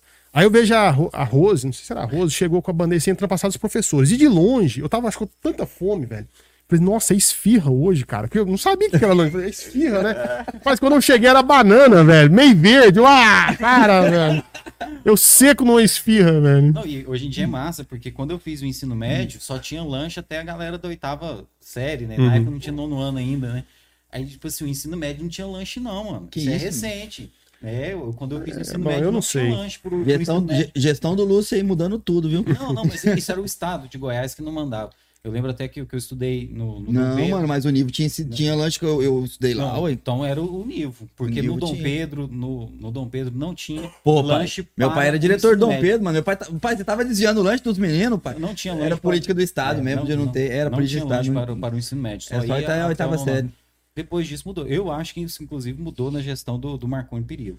A mandar um abraço para Alcione Santos, e minha pra, amiga. E pra filha Alcione. dela, a Sandy. A Sandy foi minha aluna. Aqui. Caramba, saudades. Lá na época do Santa Clara. Pensa numa bagunça que nós fazíamos. Bicho, lá no Santa Clara. Hoje tem lá é também. Bom, né? Eu estudei com a outra filha dela, Eloá, né? Eloá, né? Eloá, eu, ela é só do... É, é, são três filhas. A Sandy, a Eloá e tem uma outra que eu tô esquecendo o nome. Não é Tainá, não? É Tainá. Ah, acho que é isso mesmo, ah, acho que é Tainá. Isso daí, acho que esse daí que ela Deixa eu mandar um abraço aqui também, ó, pro Arthur Guerra, que foi meu aluno. Tá, ele tá indeciso se faz história ou não. Sério, ele, tá falou, ele falou, Vitor, você ganha bem. Vai, ganha bem. Não acredito, Arthur, não. Vai ver minha casa lá no Palavra da Vida, rapaz. Você fala se eu ganho um pouco, não, tô brincando. tô brincando. 400 caminhão de, de Vamos. Cara, mas... Ana Carolina, um beijo, viu, Ana Carolina? Wagner Tomé falou para chamar o Lúcio. Falou, ó, meu pai faz seguros aí pra família Tomé, já tem muito tempo, né, Wagner? Obrigado aí pela força. Legal demais, então, o Weslane, poxa, bom demais te ver aqui. E a Sandy, como sempre, né, velho? Também aqui. O Emerson foi professor lá no colégio, cara. Bacana. Não, mas muita gente. Eliane Bueno, cara, Eliane Bueno deu maior força. Ela tava Ela mandou mensagem no Instagram dela, no WhatsApp dela também. Maravilha, gente. Que legal. Poxa, hoje só amigos Bom, mesmo. Agradecer cara. todo mundo, né? O Felipe, já falei. Só gente de peso. A, é difícil, a, a Denise tá acompanhando a gente aqui. Marcelo Augusto, Arthur Guerra, você já falou. Leandro Lopes, fotógrafo, a Camila Cotian, né? Foi minha Cam... aluna também. Ah, ela falou de você, que eu tô fazendo, eu tô fazendo parte da Olimpíada Brasileira de História. Nós estamos na Olha final massa, estadual. Para ir para final para final na Unicamp que em agosto. Cara. Nós estamos na final, uma equipe. Ah, na verdade é o seguinte, é, estamos com três alunos lá do COC. É, Camille Gabriele, Gabriela Lebois e Camila Rebelato. São três alunas nossas do segundo ano. Já tem um mês e meio que nós estamos lutando. Conseguimos para a final estadual. Então vamos terminar amanhã a fase da estadual, vamos enviar os trabalhos para ver se aprova lá na quinta-feira que vem. Lógico, a gente tá humildade sempre, né? Pé no chão. E a Camila Cotian, ela participou da Olimpíada passada, repassar, é, antes dessa que teve agora, e agora é, ela é monitora, é minha ex-aluna e monitora ah. dessas meninas. E mandou um abraço, oh. foi, sua aluna, gosta demais de você, foi um professor maravilhoso. Falei, oh. o Thierry é uma flor, cara. Caldas Novas tem, Caldas Novas tem, tem, tem história já na, na, nas Olimpíadas, né? Tanto na Olimpíada de Matemática, de português. Física, de Português. A, a, Leila Maria, que tá assistindo a gente também, eu acho que ela acompanhou uma aluna na, na, na Olimpíada. A Leila também é nossa amiga. De Português, cara. acho que da, pelo, pelo Colégio Caldas. É, de matemática também. Eu acho que o Murilo foi, participou da de matemática, foi longe na, nessa Olimpíada de Matemática. Assistindo a gente também aí, o Murilão Tomé falou que o melhor professor que ele já teve foi o Vitor. É, o é, Murilo, é, tem história. Murilo tem história. É Deixa eu mandar um abraço aqui pra minha prima Isabel Miranda, o marido dela, o Maurício, estão lá em Brasília assistindo nosso Olha, programa. Cara, cara. Obrigado pro pessoal. Ai, minha família é espalhada, velho. Nossa, bom demais. Olha, Obrigado, Isabel. Um beijo. Mundo, é, a Camila Coutinho, parabéns, viu, Camila, por esse trabalho aí. E vocês aí, eu, que a gente quer trazer vocês para contar essa história, cara, porque muita gente de Caldas não sabe que tá rolando isso aqui, né, cara? E, e isso é muito comum, o Márcio já falou, né? Olimpíadas de Matemática, né? Várias competições. Caldas Novas já ganhou uma competição de robótica, né, cara? Então, Sim, isso é muito Santa massa. Clara. E a gente quer mostrar todas essas iniciativas, né? Terminando aqui, então o Israel mandou um abraço, a Adriana Rovero, que a gente vai trazer aqui também. É, a Adriana agora, no, é, nesse mês de junho, já tá aqui com a gente. Estamos só né? ajeitando uma data que dá certo é. para ela. Agradecer o pessoal da nossa produção, o Evandrão, a Marlise, o pessoal que tá mandando mensagem aqui também, a Soraya, né, todo mundo que tá mandando mensagem. A Beatriz. Obrigado mesmo, viu, pessoal? É uma honra ter vocês acompanhando a gente aí. Todos vocês, muito obrigado pela, pela paciência. E dar um spoiler para vocês que em breve a gente vai ter um programa do Vitor, viu, velho? Estamos aqui, estamos aqui coaptando. Ai, ai, ai, tá, ai, tá ai, produzindo aqui, vai ser produzido aqui no, nos estúdios, tudo é um podcast. Não, eu gostei agora, cara. Tipo os caras falando estúdios Flow. é, nos estúdios Flow. É, estúdios. Gente, deixa eu só mandar um último abraço aqui, pro último vontade, mandar um alô aqui. O Wilson Vasconcelos, que foi um aluno maravilhoso também lá no Santa Clara, filho da professora Regina Célia sei se vocês chegaram ah, a conhecer. Sim. O Wilson, ele tá terminando a arquitetura, se eu não estiver enganado. Figura fantástica também, um grande aluno que eu tive. Ah, cara, bom demais. Vamos então, continuar aqui. A gente aqui, aqui no Tudo é um Podcast, a gente é um Nossa. programa de variedades, né? Então a gente fala sobre tudo, a gente recebe todo mundo. E aí, cara, a gente quer ter um produto legal e tem dois caras feras aí na cidade que estão afim de fazer um programa.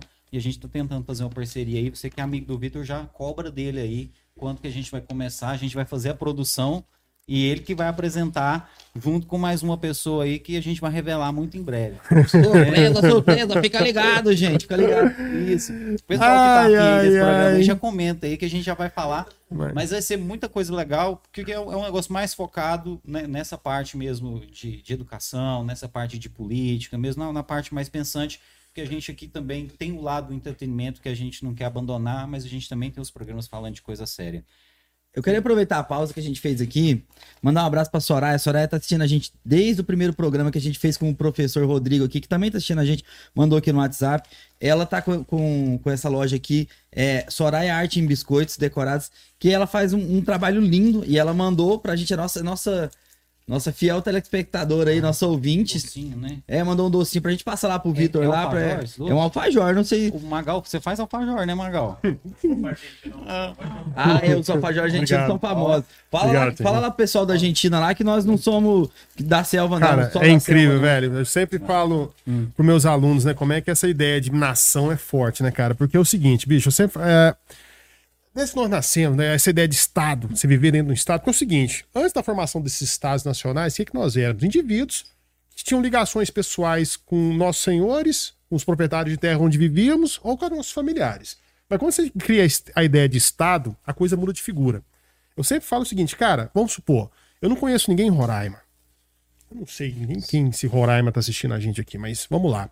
Cara, mas é o seguinte, se por acaso algum dia a Venezuela tocar na Roraima, bicho, invadir Roraima, Roraima é nosso, meu irmão, nós vamos pegar umas faixas escrito morte aos venezuelanos é. e pegar a metralhadora e vamos é. alistar. Cara, os, os caras não chutaram meu cachorro, não mexeram com a minha mãe, mas, cara, mexeram com o Brasil, velho. É uma coisa dura, cara. Eu fico louco quando a gente pensa é, alistamento militar obrigatório. Cara, imagina só, você tá com 18 anos, você tá de boa, tranquilão. Rapaz, você vai ter que aprender a matar pelo Brasil, meu irmão. Cara, eu não gosto de revólver, meu irmão. Você tem que aprender, cara. Você tem que morrer pela pátria, matar pelo Brasil.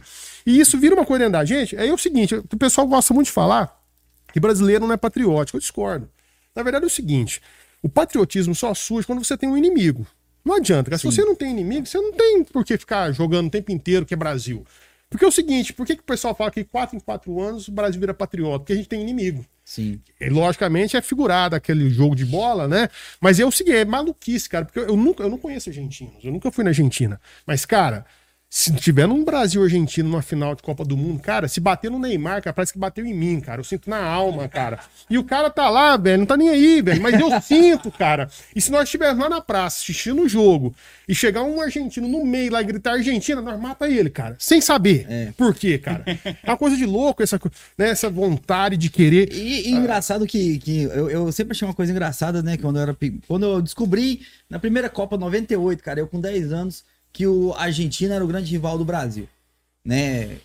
No futebol, e com todos os irmãos, não sei o que e tal, falando mal dos argentinos, argentino burro, argentino não sei o que. E aí eu peguei e falei assim, pô, cara, mas ali na escola, né, nas minhas primeiras aulinhas de história, eu falei assim, a única guerra que a gente fez mesmo foi com quem? Paraguai. Eu pensei assim, pô, era pra gente meter a porrada nesses Paraguai. Mas o Paraguai foi lá, mano, vendeu Playstation pra nós. Com, sem desconto, o uísque falsificado. O uísque falsificado, entendeu? Caixinha da JBL que desmancha no meio quando você cai na água. Então, é assim, incrível, nós, nós, perdoamos mesmo, entendeu? Mas essa ideia do fazer parte de uma coisa mas, é, é mas, nosso, Mas né? o seu inimigo, né? É, você tá falando, a gente tem que ter um inimigo em comum. Essa questão. Essa, por que, que os americanos têm tanto patriotismo? Porque eles estão envolvidos em guerra faz 70 anos que os caras estão em, em, guerra. Estão em guerra. É verdade. E aí o que acontece? A gente, a gente teve uma guerra e foi com um inimigo que não estava à altura do Brasil. Quem, quem leu e estudou sabe que a gente fez um, um, um dizímio lá na, na, no, no, Dizimamos, Paraguai. né, no Paraguai. Né? Hoje estamos cheios de generais de 10 estrelas aqui no Brasil que foram para lá e regaçaram com, com, com a galera sim. que já morreram também e tal. Então, assim, é, tem que ser um inimigo à altura. Acho que, acho que essa questão do patriotismo, desse negócio de levantar a bandeira, nesse sentido, eu acho que não é nem tão legal. O nosso próprio hino já, já mostra isso. Quase todos os hinos, é, é porque eu, eu, quem assiste as aberturas da Copa do Mundo lá, legendado, vê, quase todos os hinos falam de guerra, de batalha, de é. conquista e de na verdade glória. é isso, né? Você tem que criar identidade é. e você é o melhor e o de fora não é. Não presta, ele é, é, ele é inferior. Ele é, deve ser aniquilado, ele deve ser eliminado. Se e se ele chegar, da... e se ele pisar no nosso território, não, ele vai sofrer as consequências. Pisar, não, o cara da Bolívia, se ele jogar a linha dele e pescar é, um peixe do é, lado nosso, do, do, do, Amazonas, nós queremos matar ele. Isso, então essa é ideia. Mas é interessante como é que isso é criado, né? Uma coisa que a gente meio que absorve. Quando a gente vê, a gente está acreditando mesmo nessa ideia. Mas assim, eu gosto muito de uma frase de uma historiadora alemã, Hannah Arendt. Ela, ela era judia e ela viveu os horrores lá do nazismo, ela conseguiu sobreviver. E aí uma vez perguntaram para ela, poxa, ela saiu da Alemanha, foi para a França, depois ela vai para os Estados Unidos. O que, que ela era? Né? Ela tava na, nasceu na Alemanha, mas era judia, foi para a França. Pra... Ela falou assim: olha, eu gosto da minha família, dos meus amigos, das pessoas que gostam de mim. Ela foi bem assim: falou, olha, eu não vou me entrar porque eu acredito que nós, indivíduos, temos muito valor. Lógico, é uma visão política bastante complicada se a gente for pegar as consequências disso. Mas essa ideia de nacionalismo, que nós estávamos falando agora mesmo sobre essa questão da, dessa, dessa tendência atual de querer ide, idealizar uma força armada que seja perfeita e resolva todos os nossos problemas. Ela vem calcada nesse pé também. Né? A bandeira não será vermelha, né? não, é, vírus chinês. Né? Ou seja, nós estamos rodeados. É, ficam tentando criar inimigos externos e muitas vezes imaginários para que justamente cresça dentro da gente um espírito para que a gente fique nesse, nessa polarização. Qualquer coisa que não é verde, amarelo ou Brasil é inimigo. E isso vai lógico, a gente não pode é, é, esquecer que essa ideia de fazer parte desse nacionalismo exacerbado gerou duas guerras mundiais. É. Gerou nazismo, gerou fascismo. Então, aí, quando vem o final da Segunda Guerra Mundial, meio que o mundo meio traumatizou com aquilo. Falou: peraí, essa ideia desse nacionalismo exacerbado, ele é, é contra a humanidade. Eu fico chocado toda vez que eu pego a Declaração Universal dos Direitos Humanos, tá lá todo homem tem direito à vida. Eu falei, caraca, velho, os caras mataram tanto, velho, tiveram que colocar numa lei, velho, que se você nasceu, ninguém pode te matar, é. velho. Tá louco, Teve que velho. lembrar a galera, Teve né? que lembrar, cara. Então, realmente, esse espírito de união do mundo que surgiu após o trauma da Segunda Guerra Mundial, meio que se perdeu com a Guerra Fria, lógico. Aí, pensa, pensa o cara lá no Guarujá, né, mano? Nosso, nosso, nosso Mengele. Nosso querido Mengele. Porra, baixaram uma lei. Tem que mudar do Brasil. todo mundo tem direito à vida, vai como assim? Não Nossa, tem raças inferiores, né? Não, não mas é muito maluco isso. E realmente, aí o que acontece? A gente, com a Guerra Fria, teve essa polarização, mas agora eu jurava que a Guerra Fria tinha acabado em 91. Acabou, por Deus. Acabou uma óbvio. Eu acreditava mesmo. Agora, eu sei, não sou, não, não sou inocente uh, de acreditar que Rússia, China, todas essas grandes nações que se colocam como potências nucleares, esse tipo de coisa, tem todos os problemas de nações, como nações, Sim. e que têm seus interesses próprios e querem defender. Agora, ficar criando inimigos imaginários é que eu discordo. Eu acho que isso não é producente, divide o país, causa é, situações que não são eu, necessárias. Eu, eu, acredito, eu acredito sim, né? É, é até uma perversidade dizer isso daí, mas se o Brasil, por exemplo, naquela questão quando a Bolívia nacionalizou nosso gasoduto, gasoduto. Lá, né? nacionalizou uma palavra muito bonita para robô, mano. Sei que sei, quem, quem, quem eu tive colegas de militares que estavam lá, falaram assim, cara, foi um roubaram e fecharam e, ah. e, e, o governo mandou militares para lá. E eles riam, e, e, tipo assim, era 40 cara armado, maltrapilho, rindo de 200 militar de patente brasileira, tipo assim, se vocês entrar aqui, vocês não é macho pra entrar aqui, os caras ficavam tirando onda, mano. Vocês, quem tava lá viu, mano. E assim, Aquilo ali, eu não tô dizendo que a gente tinha que ter entrado, mas, cara, a Bolívia não aguentava 10 minutos de tapa com nós, mano. É igual nós não aguenta 10 minutos de... Né? É igual nós não aguenta 10 minutos de tapa com os Estados Unidos, eles não aguentam, mano. Tem... Véi, nós estamos para a falta de 70 anos, os caras têm nada. Agora, os caras têm é, nada. Mas, mas aí que é o lance, né, cara? Na verdade é o seguinte, a diplomacia existe justamente para tentar resolver Sim, isso no tapete. Pra poder resolver esse tipo de coisa. Né? Porque deixa o futebol dar as porradas no futebol, dar as porradas nas Olimpíadas, Sim, nós vamos ver isso, né? O que eu queria né, falar é o seguinte, tempo tal. Eu não tô dizendo que eu tô defendendo isso. Eu tô dizendo assim, se hipótese tivesse acontecido da gente retomar, talvez tivesse mais uma unidade no Brasil hoje, das pessoas dizer assim. Ah, sim. Estão, olha, nós, que esses bolivianos ali, mano, se eles passar pro lado de cá, nós rebenta eles. Eles tentam roubar nós. Eu não quero saber se, se, se é Lula ou Bolsonaro, irmão, mas a, o negócio. Brasil. Que, nós é Brasil, entendeu? É, mas eu, queria falar uma, uma, coisa, uma coisa assim que. que assim, talvez o prejuízo disso seria maior economicamente, às vezes até para a economia, né? Talvez. Você, ó, essa refinaria aqui custa tanto, mas se nós entrar em guerra aqui, nós vamos perder as relações comerciais. Tá. Mas, é, por, mas por outro lado, né? o prejuízo que a gente teve, Olha, o prejuízo que a gente teve ideológico e com isso o prejuízo econômico que a gente teve foi muito maior. É, nesse, o que o Márcio está falando, eu estou entendendo o seguinte: é, justamente uma série de medidas internacionalistas de apaziguamento Sim. que o Brasil teve durante muito tempo, que foi uma característica típica da diplomacia brasileira. A diplomacia, o Porto de Mariela, a diplomacia Cuba, brasileira o... sempre teve fama de ser é, complacente, tranquila, é, e principalmente depois dos anos 2000, uma aproximação muito grande com países latino-americanos, países africanos, do Sudeste Asiático, na tentativa de criar uma espécie de uma liderança meio terceiro mundista, né? Que é uma coisa nessa linha, tá? Só que realmente essa postura acabou gerando, acredito, interpretações errôneas, porque ficou parecendo que o Brasil era aberto para tudo, ajudava todo mundo, gastava com todo mundo e não gastava com o próprio Brasil.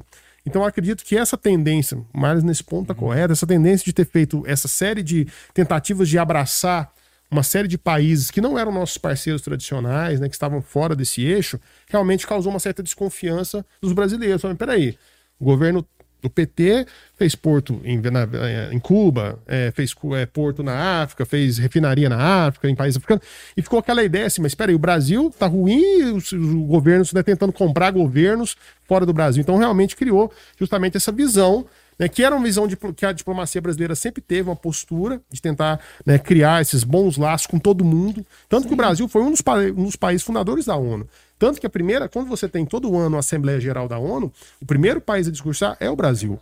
É porque o Brasil, tradicionalmente. tradicionalmente, foi a primeira vez que teve a sessão, o Brasil discursou. Então o Brasil sempre teve essa postura muito globalista, vamos chamar assim, como hoje se diz, né? De tentar ter parceiros econômicos no mundo inteiro. Talvez até pela diversidade que tem no Brasil, né, sim, cara? Sim. O, o, pessoal fala assim da diversidade dos Estados Unidos, cara, mas poucos países recebeu ah, tanta gente de fora quanto o Brasil, né, cara? A gente tem é, aqui dentro a gente tem comunidade japonesa formada, temos cidades praticamente. Tem uma cidade, não, não sei se é interior de São Paulo, que ela é praticamente japonesa, a cidade. A gente tem cidade que tem monastério aqui no Brasil, que, que de pessoal que veio da China. Da, é, é. A gente tem cidade, cidades e inúmeras cidades, tipicamente alemãs e polonesas no Rio Grande do Sul, Santa Catarina e Paraná, então, é. assim, nenhum país tem esse tipo de coisa igual o Brasil e tem. por isso, né, talvez por isso que o Brasil sempre foi amigão, vamos chamar assim, entre aspas, um amigão de todo mundo. É o, Brasil é o amigão foi... da vizinhança. É o cara que né, bate nas costas de todo mundo, não tem nada sério com ninguém.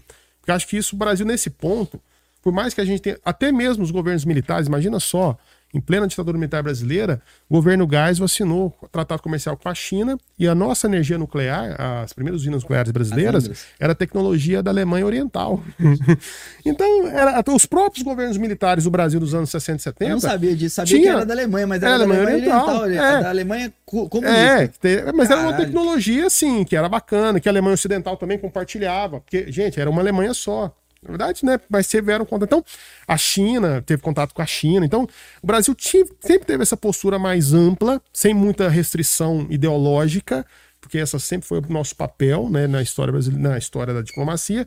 Só que nesses últimos tempos, você falou, talvez essa postura muito ampla, muito não, aberta. O presidente chamou a mulher do presidente da né? China, da, ah, é, da, da, França, de né? feia, mano. Então essa de coisa Deus. de abraçar todo mundo, de, né, e acabou às vezes criando um Flamengo. Peraí, tá dando mais para lá do que para cá. Então por que que tá acontecendo isso? E aí você percebe que tá tendo esse discurso, que tem esse descontentamento, fala, ah, opa, então vamos criar inimigos. Só que aí essa camisa verde e amarela começa a ficar pesada. Cara, eu queria te perguntar justamente essa questão, né, do ponto de vista da história. Você falou dos inimigos imaginários e tal. As pessoas falam, ah, o fantasma do comunismo. Eu queria te perguntar, houve mesmo o fantasma do comunismo na época do Jango? Né? É, e, e existiu de fato mesmo uma semente comunista no Brasil? E como é que você vê hoje essa questão do pessoal falar o fantasma do comunismo, essas situações aí? Existe, você acha que existe campo para um comunismo no Brasil? Vamos ou lá. isso aí é apenas um, um discurso retórico? Ô Thierry, na verdade é o seguinte, caramba, pergunta dura, né? Porque uh, comunismo como filosofia, como teoria e prática política surge lá no século XIX. E no Brasil isso começa a ficar muito forte no início do século XX, movimento operário. Então você teve movimento anarquista, movimento comunista, e o Partido Comunista do Brasil é diferente do Partido Comunista Brasileiro, eram duas tendências diferentes dentro do próprio comunismo. Em alguns momentos o Partido Comunista teve força, outros ficaram outros anos na ilegalidade. Só que depois de 45, quando sai a ditadura do Vargas e entra né, a período da redemocratização brasileira, em 46, o Partido Comunista volta para a legalidade. Então, realmente, você tinha deputados comunistas, você tinha é, senadores, não, mas deputados, vereadores, sabe? Você tinha os políticos comunistas, lógico, né? Só que eles jogavam dentro do jogo democrático. Assim como tinha os nacionalistas também, né, Sim, cara? Que, que, isso, que que eles eram é, nazistas disfarçados. É, os né, integralistas, né? Integralistas, isso, os integralistas. Só que eles somem no Vargas, né? Mas continuaram vestiram outra capa, mas continuava então, aí, integralista. Você né? pode falar o que quiser, eles estão, lá, mano, estão lá até hoje. Então esses comunistas existiam. Aí o Dutra, vendo que esses comunistas estavam novamente é, entrando nas entranhas do poder, ele declara a ilegalidade do Partido Comunista. Por quê? Porque, teoricamente, o Partido Comunista ele é internacionalista. O Marx, quando termina o Manifesto Comunista, ele fala trabalhadores de todos os mundos, de todo o mundo. Ele não fala trabalhadores do Brasil, do, não, de todo o mundo, univos. Então, como é uma teoria revolucionária e internacionalista, o Dutra fala, então ela é terrorista, ela não se encaixa, ela não é considerada um partido político. Mas a gente esquece que no Brasil, né, assim como a Jabuticaba, né, só uhum. existe aqui, o Partido Comunista Brasileiro, ele não tinha muito essa vibe internacionalista. Ele sabia que o Brasil era um país completamente diferenciado em relação ao que existia na Europa, ao que existia na, na rua da União Soviética. Só que aí realmente você tem essa infiltração nos sindicatos, nos sindicatos dos trabalhadores rurais, no Nordeste, em São Paulo, e realmente você tinha comunistas, isso nunca deixou de existir.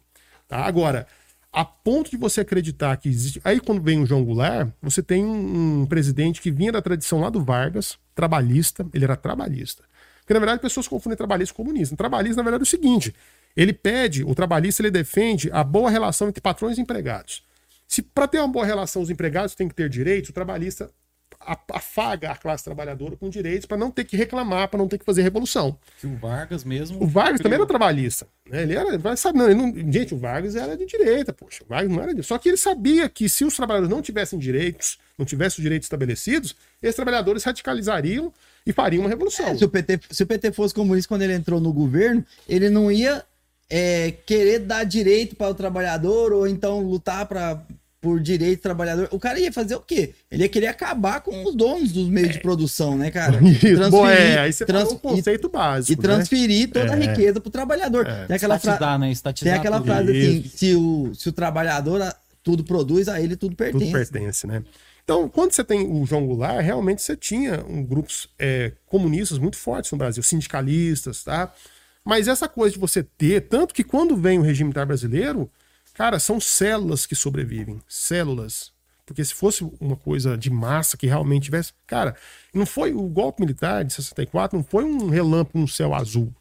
Não, cara, já vinha anunciando uma série de coisas que estavam acontecendo. Sim. Agora, tanto que você tem. Foi uma marcha, né, cara? Sim, começou, a marcha começou... pela família, pela liberdade. Começou... Né? A marcha durou um tempão, né, cara? É. E a galera foi deixando. Acontecer. Isso, foi a coisa rolando. Agora, acontece o seguinte: quando você tem um regime militar brasileiro, essas células comunistas hoje, inclusive tem muitos ainda que estão vivos, né? O Fernando Gabeira, né? Participou de sequestro de embaixador. Que é ex-companheiro. Eu, é, que é isso. Filme, veja. Dilminha Fantástico. também, né? A Dilma Rousseff.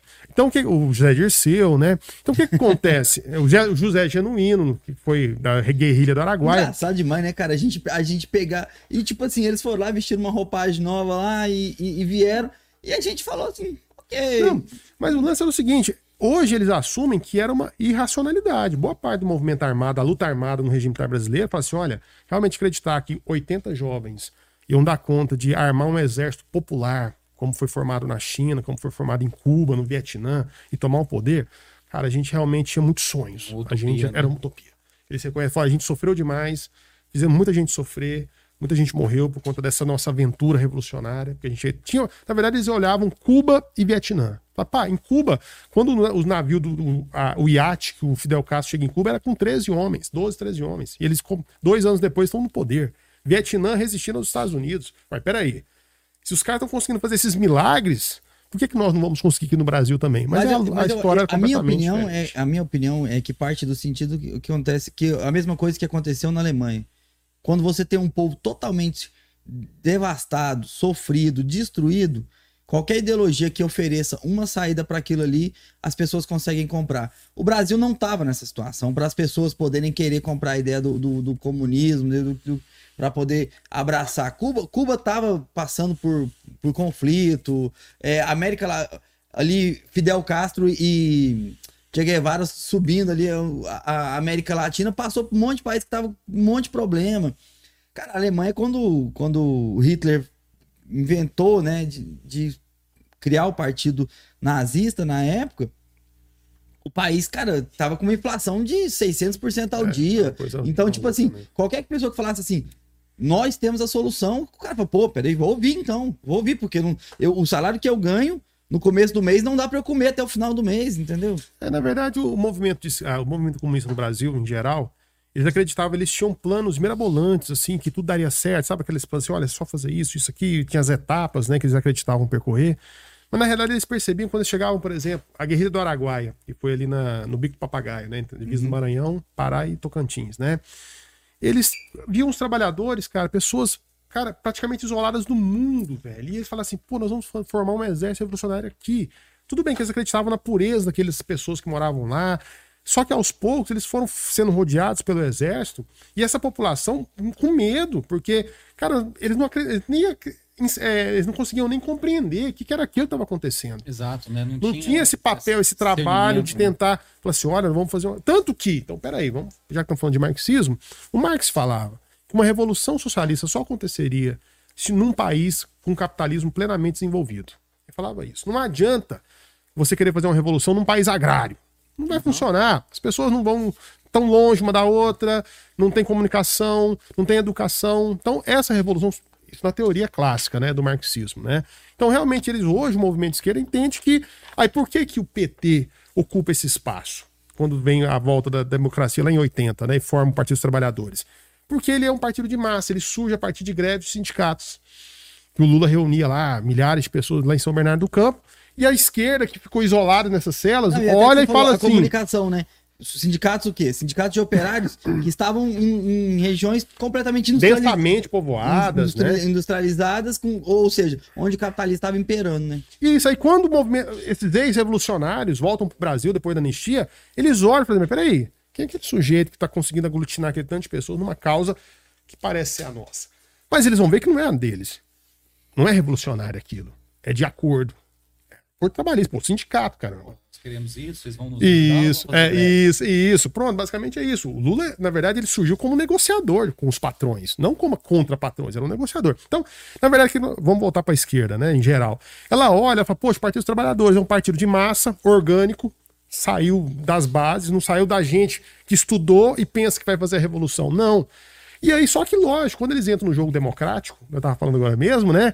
Eles percebem que não dá para fazer revolução. Isso não existe. Por isso eu tô terminando sua pergunta não, agora, né? Não, é exatamente tô, isso. Então, é, na verdade, é o seguinte: esse, esse perigo do comunismo não é esse comunismo revolucionário. O que existe é lógico, são pautas que são ligadas mais a movimentos sociais, minorias, que foi uma coisa que a esquerda também tradicional não aceitava. Eu já li alguns, alguns textos né, que falam sobre a dificuldade que os homossexuais tinham de entrar nos movimentos revolucionários nos anos 60. Porque quem que era o revolucionário símbolo? Che Guevara. Machão, e homem, ele, era, e, barbudo, e, nervoso. E tem, tem manifestos dele é, contra. É, isso, contra. contra. Ele, é, ele a esquerda não aceitava os homossexuais. Peraí, como é que você vai fazer uma revolução? Cara, tem que ser louco, cara. Tem que ser maluco, tem que ser mas Sabe por quê? Mas sabe por quê? Um dos motivos, né? O, o, princípio do comunismo, cara, ele tá muito ligado à família. Ele tá muito ligado a, a, a, ao número de pessoas, porque eles precisavam de número de pessoas, ah, que era onde eles conseguiam é, é, combater o capitalismo em, certa, em certo forma, né? Então, a família grande, numerosa e tal, isso aí fazia parte Mas, do agora, comunismo. Essa nova esquerda, Marcos, que surge, ela é uma nova esquerda que vai abraçar agora essas minorias, que não tinham já, voz. Já não tinha voz dentro da, da ditadura militar e quando vem os anos 80, então o você PSOL vai ter... Mesmo, o PSOL mesmo é um abraçador. Mas é a dissidência, mas é o pessoal é a dissidência do PT, né? É Quem concordou né? com o PT, né? Isso, que achou Inclusive, que quando estava no poder... o Marcelo Freixo deixou o PSOL, né? Deixou. Eu, eu, acho que ele vai pro PT, né? Vai pro PT, será? Teve um negócio do Novo, cara, eu achei maravilhoso. Até porque eu votei no Amoedo na última eleição, achei maravilhoso. Porque o cara fez um tweet que explicou tudo. Falou assim, João Amoedo, que é presidente do PT, convidou João Amoedo para ser candidato a presidente. Ah, é, do, é, Podemos.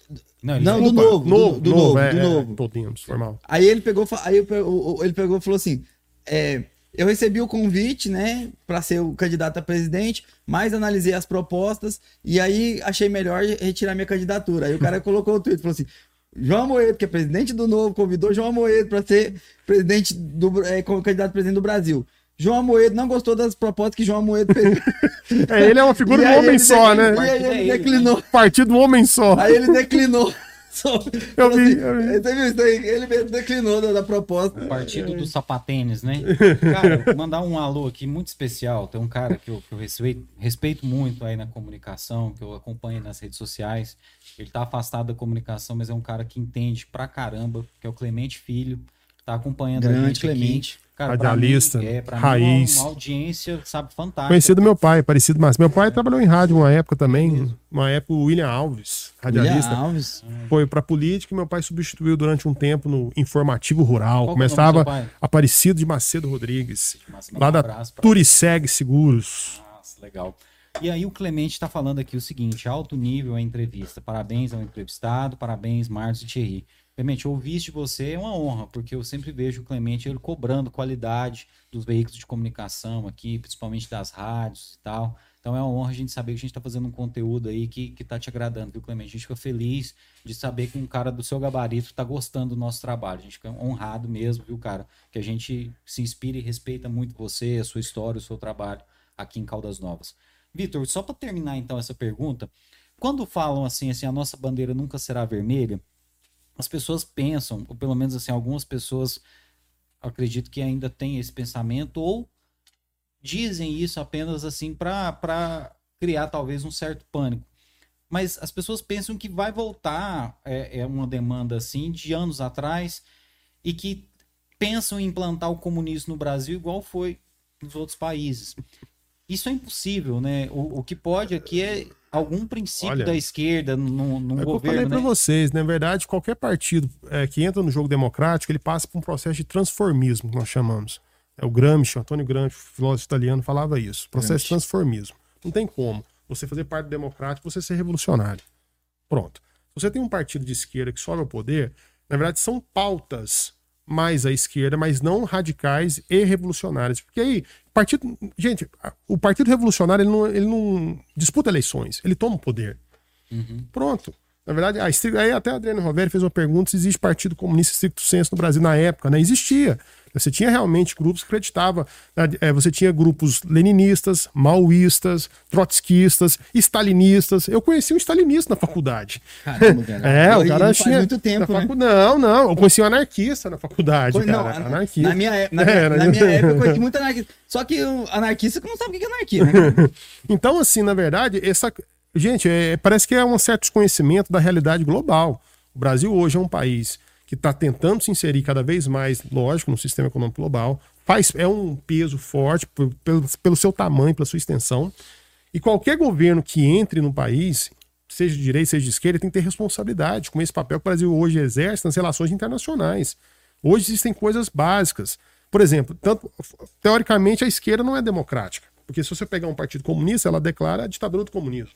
Só que você sabe, como eu falei para você, quando você tem um PT, por exemplo, ou um PSOL, são todos partidos que disputaram eleições e que defendem eleições, defendem democracia. Então, você acha que eles vão fazer, vão conseguir fazer uma reviravolta tão profunda assim após tomar o poder, simplesmente fechar todas as portas? Agora, existem riscos na América Latina em geral? Existem. Agora, eu acho que o Brasil não é. Não estou menosprezando os nossos vizinhos aí. Uma Bolívia, um Peru, são países mais frágeis ainda, porque ali você tem um, um, um elemento indígena muito forte. Sim. Da população, da base populacional, que tem uma carência enorme de direitos, que realmente qualquer governo que entre pra, e vai ter o apoio desses grupos, ele vai tomar medidas mais radicais, com certeza, porque esses grupos estão fora da história, vamos chamar assim, por 500 anos. Então ali existe uma, uma tensão muito forte, e aí por isso, quando você tem essas eleições nos países da América Andina, principalmente, são sempre muito complicadas, porque você tem um elemento indígena lá que é preponderante. Agora, no Brasil, no nosso caso, pela nossa história, pela nossa trajetória política desde a independência, o Brasil sempre foi um país de acordos. Então, quando você tem um. Vamos lá, vocês sabem melhor do que eu. O Partido dos Trabalhadores para subir ao poder foram desde 89, para subir em 2002. Se fosse revolucionário, se fosse. Eu acho que seria uma postura diferente. E tanto que quando chega 2002, é paz e amor. Porque sabia que não dava para você fazer um discurso revolucionário. Agora, existe ainda hoje os partidos que têm. Tem, Partido da Causa Operária, PSTU, que ainda tem uma postura bem mais. Né, que aí tem, mas na verdade esses espectros políticos, eles existem.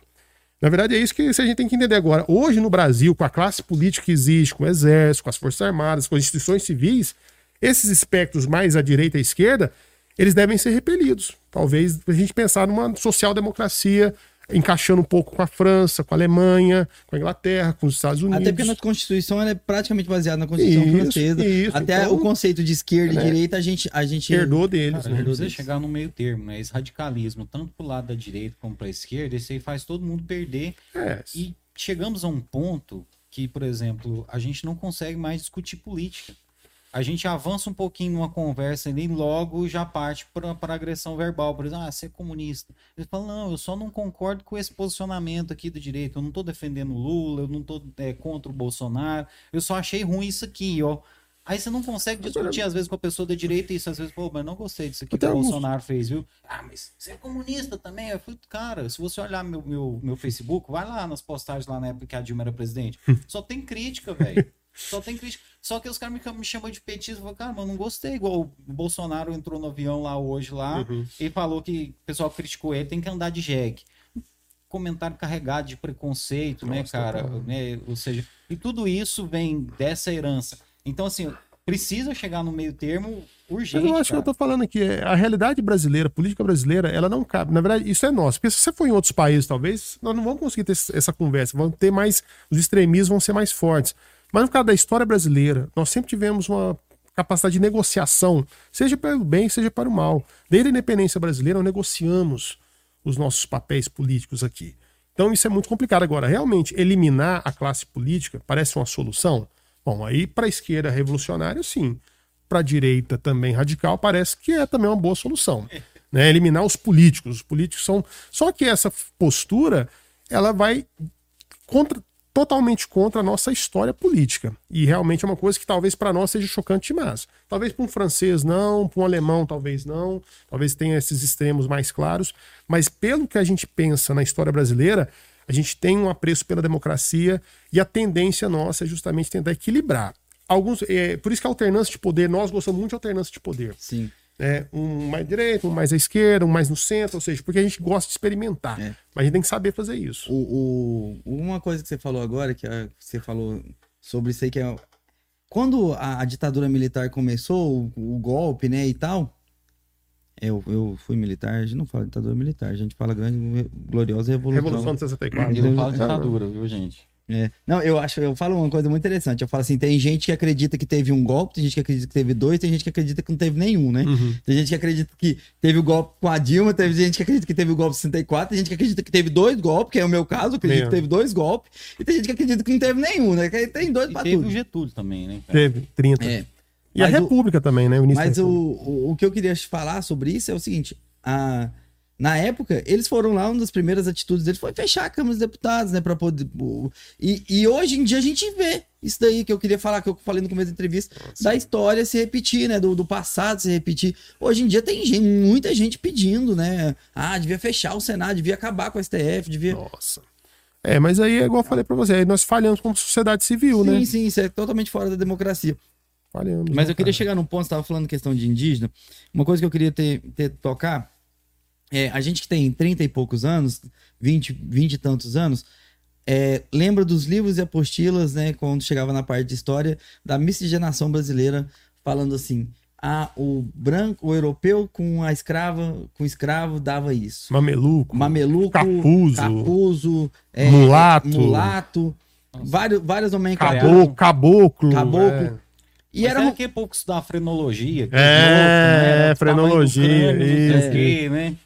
E existia uma romantização muito grande. Eles não falavam pra gente na quarta série que foi assim: o europeu foi lá, estuprou escravo, estuprou a Índia e, e, e, aí surgiu esse cara que depois virou um capitão do mato. Eles falavam assim: a miscigenação, não sei o quê. Era bonitinho, era como se fosse é, é, duas espécies diferentes que surgiram para criar uma nova espécie bonitinha. Brasileira, né? É, brasileira, que, que formou o nosso povinho lindo.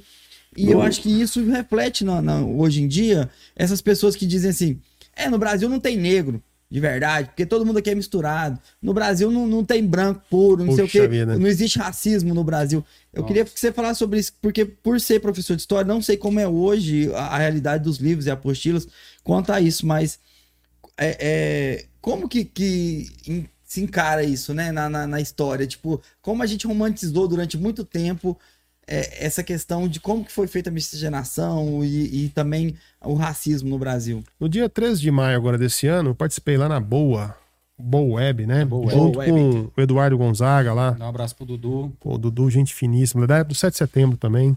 é, é, ué, de 7 de setembro, raiz mesmo, também, né? cara.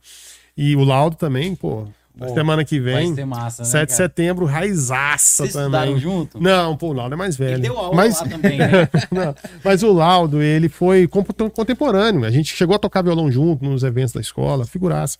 Só que você é mais dele. do rock, ele é mais do sertanejo? Não, no começo ele tocava muito MPB também, ah. música, ele era evangélico, não sei se ele ainda é, mas é da comunidade evangélica tinha muita força. Mas vamos voltar aqui. No dia 13 de maio, eu participei lá com o Eduardo Gonzaga, junto com o Rodrigo, o vereador Rodrigo, e do Nilo, professor Nilo também, lá do Vetor. Não, é, agora ele é assessor do Rodrigo, né? Nós falamos sobre tá o 13 de maio, né? Que será que o Brasil, como é que foi o 14 de maio? Né? O, o debate foi esse, né? Pô, 13 uhum. de maio, abolição dos escravos, e o 14, cara? O que, que aconteceu diferente? O que, que será que realmente mudou? A pessoa que abriu o olho e falou, agora eu sou livre, Porra, né? É. Acabou assim, né?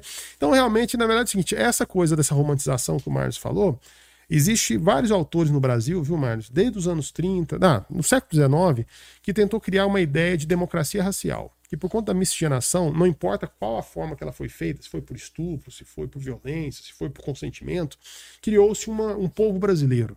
E esse povo brasileiro é diverso, é pacífico, não tem preconceitos de cor, todo mundo ficando com todo mundo, né? Na verdade, esse era o resultado. Só que quando você tem a abolição da escravatura e você tem que encarar a realidade, É legal que os Estados Unidos encarou muito bem, né? Lá no sul. Eles falaram: não, tudo bem, vocês são livres, mas não, nós não temos que viver com vocês. Cada um no seu espaço. Tudo bem, vocês são livres, não são mais é. escravos. Mas nós não. Nós tivemos, né, como nós tivemos a abolição dos escravos, e os escravos sempre foram muito próximos dos seus senhores, né, nas relações, justamente por conta dessa miscigenação, criou-se uma ideia de que não existia racismo no Brasil. Só que essas coisas foram tão malucas. Olha só, em 1951 foi criada a primeira lei contra o racismo no Brasil, chamada Lei Afonso Arinos. Ela durou de 51 até 89. Somente 23 pessoas foram processadas durante 40 anos na Lei Afonso Caramba, Arinos. Cara. Então você pensa assim, então pela lei, você pensa, então não tem racismo no Brasil. É um país com 100 milhões de pessoas, 23 pessoas processadas em 40, 40 anos. anos. Isso é um paraíso. É, é, acionou a lei Afonso Arinos. Então isso é uma maluquice. Então realmente o que, que acontece? A realidade dos fatos, o dia a dia, o cotidiano, o racismo estrutural, ele está entrameado. Eu talvez não seja a melhor pessoa para mencionar, acho que o Rodrigo, ele deu um show lá no, no dia da nossa apresentação, da nossa participação lá com o Eduardo. Mas se vocês querem ver mais sobre isso depois do programa dele cara, aí, né? Era fantástico, é assim, porque realmente você percebe que a coisa não é simplesmente a questão de lei. Falar assim, nossa, olha só, só 23 processos, não quer dizer que não existe racismo. Peraí, meu irmão. A gente sabe reiteradas vezes o que existe, as falas que existem, as brincadeiras que existem, as formas como o brasileiro age. Então, isso, gente, é, pode ser no íntimo, na sua casa, junto com a sua esposa, junto com os seus parentes, pode ser publicamente, aí o bicho pega, né? porque realmente agora na né, questão é o seguinte: enquanto as leis eram apenas para punir o racismo, as pessoas meio que ficaram de boa. Ah, 23 pessoas só reclamaram. Mas o problema é o seguinte: quando as leis começam cotas, começam a inserir a força, né, inserir por lei as pessoas, cota no trabalho, cota nas universidades, aí as pessoas pulam alto. Opa, peraí.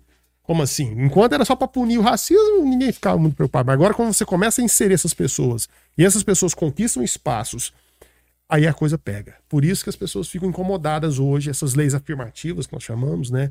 Quando você coloca para enfrentar cara a cara, aí você vê a coisa real. Né? Então acho que isso, essa romantização, ela está caindo por terra cada vez mais. E os livros, viu, Marlos?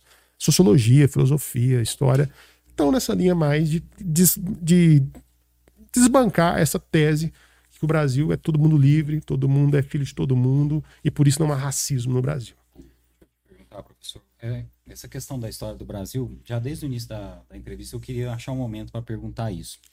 É, eu acho que esse é o momento. A questão da história do Brasil, eu não sei se isso acontece nos outros países, mas, por exemplo, quase tudo que a gente aprendia, né, pelo menos na, na minha época lá, descobrimento do Brasil, Tiradentes e tal, normalmente a hora que você vai estudar mesmo, a hora que o cara vira um acadêmico de história, o pessoal, oh, então, esquece o descobrimento do Brasil não foi nada que jeito. Tiradentes não foi herói porra nenhuma e tal. Não foi 1500. É, não... Comentário assim. Como é que, por que que isso acontece? Qual, qual que é o que explica isso? Tipo assim, olha, a gente tá, tá assim no livro, mas não foi desse jeito. Na verdade é o seguinte, existe a história oficial. Né? Isso tá, é claro, por exemplo, um país quando vai formando a sua, seu, quando o Brasil se torna independente, cara, começou, quando o Brasil se tornou independente, criou-se o Instituto Brasileiro de História e Geografia de cara. O Dom Pedro II já passou o Dom Pedro I, logo chega o Dom Pedro BGE, II. né? IBGE não era o Instituto Brasileiro de Geografia, IBGHB. Ah, é, se chama. Era um instituto real. Um instituto... Né? Isso, isso.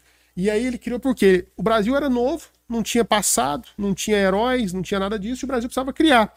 E aí realmente você cria essa concepção de heróis, de datas comemorativas, dos grandes fagos. Por quê? É preciso ter um passado oficial para fazer o hino, para fazer a bandeira, para fazer os símbolos, para ter o feriado. Feriado, Tiradentes. Né? Isso. Agora, é lógico que a, a, história é múltipla. Né? Você tem vários acontecimentos acontecendo. Por que, por exemplo, a independência do Brasil foi só em São Paulo? Não, meu irmão. A independência do Brasil aconteceu no Brasil inteiro, cara. Teve gente que aceitou, teve províncias que aceitou a independência, teve províncias que não aceitou. O pessoal do, do norte de Goiás aproveitou que o Brasil estava independente, quis se separar de uhum. Goiás lá em 1700, 1822. Então, é isso, mas na verdade, é por isso que os professores de história, quando chegam na sala e pegam o livro didático, o livro didático ele segue um certo parâmetro comum a todos. Tá errado? Não. Aquela informação também bate com vários documentos que nós temos, que nós fazemos o pente, mas dá conta da diversidade. Na verdade, o professor de história, quando faz isso, ele quer chamar atenção, né, para o outro lado da história, para a diversidade, para as outras vozes. Tipo, que por tão... exemplo, a questão do descobrimento do Brasil. Não foi um acidente, né? Não, eles vieram não, aqui, eles sabiam, vamos lá, né? A América já estava aqui há muito tempo. O 13 de maio, né, a abolição dos escravos. Hoje o movimento negro meio que acha o 13 de maio com desconfiança, poxa, foi uma branca que assinou uma lei. Eles preferem celebrar a Dia da Consciência Negra, lá em novembro. Né? Porque para eles tem muito. Então, tá vendo como é que a história trabalha com essas versões, né? Agora, não podemos falar que a história é uma ficção. Mas são várias verdades acontecendo ao mesmo o tempo. O exemplo do Tiradentes, por exemplo. É, dizem que não foi nada daquilo e que não tinha nada de herói. A história do Tiradentes é muito curiosa, porque é o seguinte: quando os republicanos tomaram o poder, lá em 1889, o exército tomou o poder. Pô, vamos criar o símbolo, criar a bandeira, vamos criar o hino, papapá. Herói. Pô, quem que é o herói do Brasil? Vamos lá. Pedro Alves Cabral, dá pra encaixar? Não dá. Português, né? Português ficou só uma semana que vazou. Tudo bem. Dom Pedro I, dá pra encaixar? Tudo bem, independência, mas era filho de português. Boa vida, né? Depois de nove anos vazou para Portugal, não morreu aqui. Então vamos para trás um pouquinho. Tem algum índio? Índio, tá louco? O índio herói. Negro. Tá maluco, vai botar como herói. Época, vamos fuçar, né? vamos fuçar mais. Dom João Sena não dá. Opa, peraí. Minas Gerais, opa, região sudeste, tá mais próximo da gente. Confidência Mineira, lutou pela liberdade contra Portugal, pô. Militar. Militar. Branco! Ó, oh, branco, branco. Militar? Ah, então peraí, meu irmão. Achamos, Nós achamos o herói pro todo o Brasil. É, e os caras pegaram e falaram assim: praça. Que ele era praça. Falou assim: Pérez, né, povão, mano. O cara é, é. povão, entendeu? Não e aí, seguinte, agora, né? vamos fazer o desenho dele. Pô, e agora, hein? Desenho. Pô. Jesus Cristo. Ah, né? não, mas peraí. Homem, agora, é interessante, né, que nesse mesmo período que cria a figura do Tiradentes, nós vamos ter a romantização dos povos indígenas do Brasil, né? José de Alencar lá com Iracema, Birajara. isso, Birajara, Guarani, né? né? né? Mas é o índio quase europeu. Não, é, o, índio, é o índio, o índio nossa, é, muito, edu, Rousseau, né? muito. Pra, pro índio ser herói, ele tem que ser é puro. Índio, é o índio que falava voz me ser, mano. o índio era um conceito do Rousseau, né? Sim, bom selvagem. bom selvagem. Ele, ele pegou a teoria do Rousseau e se aplicou na selva, o índio né, só serve assim na história brasileira. O negro fora, cara. Agora, é, essa linha, né? É Cara, Isso. não, uh, agora, so, somente essa questão, assim, essa criação de símbolo era para o povo se enxergar como uma nação, para assim, gente, agora nós não somos Portugal mais não. Você sabe que a bandeira mais difícil de desenhar no mundo é do Brasil, né? Não, não tô zoando aqui. Não tô zoando. Não, não, tudo bem, lá é uma escrita, né? Mas a bandeira do Brasil, cara, primeiro que o verde e amarelo, velho, não é mato nem ouro. Tá? Pelo amor de Deus, aquilo é uma bobajaiara, que esse gente fala, o verde é a mata, explicar, né? o amarelo é o ouro do subsolo, o azul é o céu que ilumina, o branco é a paz. Não, fera. O verde e amarelo era a cor da família real brasileira, do Bragança, Orleans e Bragança, que quando os republicanos fizeram a proclamação, já era uma cor que os brasileiros utilizavam. Então eles falaram, vamos trocar isso não? Tá bom. Aí vamos fazer o azul. Bom, o azul era uma cor. Aí, tá okay? É, isso, deixa, deixa o verde e amarelo. Aí o azul, bicho, era a cor que os positivistas achavam a cor perfeita. Então eles achavam a cor que combinava e eles, pô, azul. Você sabe, aí... sabe, eu queria só falar uma parte, um pedaço sobre o ah. azul. Você sabe que tem um, um, documentário que chama Descobrimento do Azul, que é muito massa, que na, na Europa não existia nada azul, a não ser o céu. Não existia uma planta, uma borboleta, um nada, um, nada que fosse azul. Então, para eles, tudo que era azul era divino, porque a única coisa que existia azul era o céu. E aí, quando eles chegaram na América, eles encontraram uma borboleta e uma flor azul. Entendeu? Eita, então eles falaram assim: Deus tá aqui. Olha só. Olha que... aí, é muito louco. Vamos fazer. Aí eles resolvem fazer a coisa mais difícil da bandeira: as estrelas.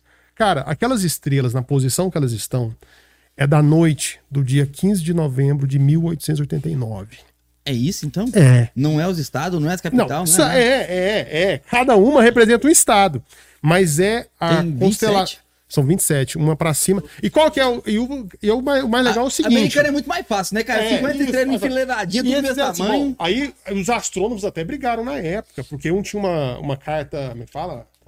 plano, como é que é? O, o plano astral lá. Isso, né? a carta a das estrelas lá. Cósmico lá, né? Sei lá. Estrelar lá. De um jeito, não, mas no dia 15 de novembro mapa essa estrela astral. tava aqui, outra aqui. Até que venceu uma versão do cara. Fizeram lá o mapa, não, aqui são as bandeiras. E, cada, e são três tamanhos diferentes de estrelas, porque cada constelação tem tamanho diferente de estrelas, né? E aí botaram uma estrela acima do Ordem Progresso, significando a linha do Equador. E aí, no caso, aquela estrela lá de cima é o Pará, que era a única capital, é, província, cuja capital estava acima da linha do Equador, que era Belém. Que loucura, mano. Então, Olha só, você pensa assim, Agora os paraenses ficam tudo cheio de cima. Mas é isso, é, na verdade é isso, é identificar. Quando você põe cada estado representado lá, é uma forma disso, né? Você fala, olha aqui, nós somos isso. E faz parte, cara. Acho que todos nós temos símbolos, nós gostamos ah, disso. Simbologia né? é uma coisa tão louca, né? Eu lembro quando eu tava no UFG, o símbolo da UFG eram seis hexágonos, assim, né? E todos Sim. do mesmo tamanho. E aí fizeram um concurso para poder ter o novo logo da UFG. Cara, cada uma mais louca que a outra, mas pessoal do desenho, da FAV, ali, Faculdade de Artes Visuais ali, fazendo cada coisa louca. E quem ganhou, cara, foi uma menina que ela pegou seis hexágonos, ela pegou e falou assim: a gente tem seis campos. Seis campi, né? Que é o, é, o plural de, plural de campos. E aí ela pegou e mediu cada camp e colocou cada hexágono representando é, a referencial do tamanho daquele campo. Hum, e aí mudou assim. cara, que cara, genial, e, velho. Oh, foi uma coisa simples. Ela fez uma folha, mano. O dos outros tinha 40, 50 folhas. A galera olhou e falou assim. conceito. A galera olhou e falou assim: puta que pariu, velho. Proporcional. E ganhou. Proporcional. Acho que foi 10 mil na época de dinheiro, mas ficou até hoje. E é bonito. E depois, hoje em dia, tem mais camp, já abriu outros novos. Você não precisa reinventar a roda, né, cara? Você simplificar é. o caminho, né? É. Cara, última pergunta que eu tenho para você, meu amigo. A gente acabou de falar de federal aqui. Você formou na federal, fez o seu mestrado na federal. Hoje, como é que você vê as pessoas, às vezes sem conhecimento, falando das faculdades federais? Meu Deus, cara. Sabe, as pessoas sempre perguntam que se eu fui fazer história, se eu ficava fumando maconha o dia inteiro no curso, cara. Não. Bicho, eu fui o cara. Eu fui o cara. Eu fui o cara. Não, eu fui o cara mais careta do mundo quando fui fazer faculdade. Eu vou contar pra você, sério. O meu curso de história, eu fazia à noite. Era gente tra trabalhadora, que trabalhava em farmácia, que trabalhava no supermercado, pai de família. Devia, devia ter até bolsonarista lá no seu curso de história. Tinha, tinha lá uns militares já. Tinha? Caramba, militar, lá, coisa e tal. Mas assim, era um curso, cara, de gente tranquila. Você tinha galera, como em qualquer espaço que você vive, você tem pessoas que vão usar drogas, né, que querem, optam por isso, tem questão de sexualidade, questão... mas não tinha nada de assim chocante, sabe? Você tinha as manifestações políticas, lógico, mas dentro da. Gente, assim como a escola é um espaço de liberdade, a universidade também é um espaço de liberdade.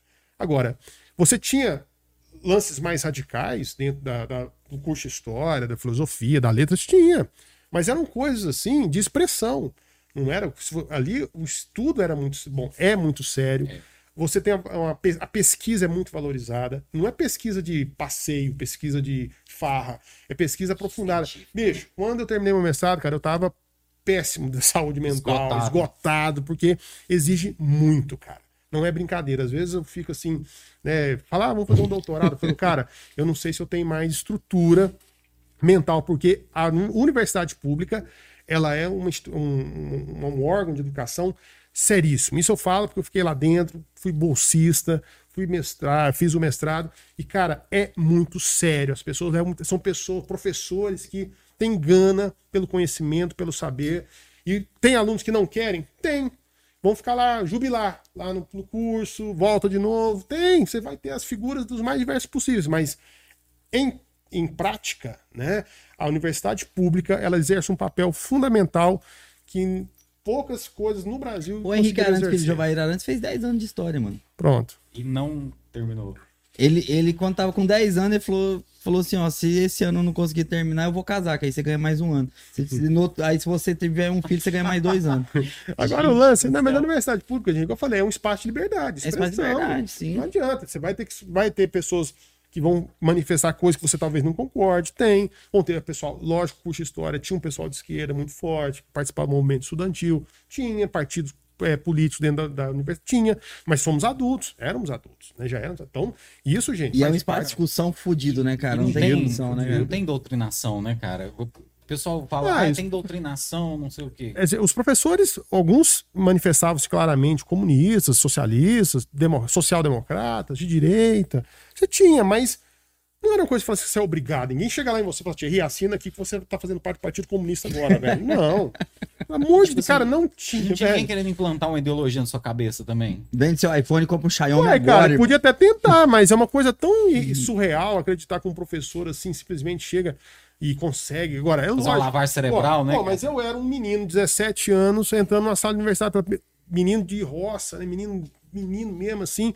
Chega na universidade, cara, é lógico, você fica fantasiado com aquilo, cara. Pô, antropologia, você vai ver história da Idade Média. Cara, você quer absorver tudo. Então, na verdade, não é uma X ou Y. Você quer absorver tudo, cara. Você quer aprender tudo. Você... E lógico, você vai tendo simpatias normais para uma pessoa que está crescendo. Né? Posso ter abandonado as simpatias ou não, isso é, outra, é coisa da vida. Mas que no começo você tem que. Cara, não tem como, você está crescendo. Tanto que você se assume de direita, se assume de esquerda, você não precisa de um professor te falar isso. A própria vida vai te levando a ter tendência, a ter visões, a ter concepções, e a universidade vai te ajudar? Vai. Ou a amar ou a odiar. Mas ela é o espaço que ela precisa para você crescer. E a gente cresce, cara.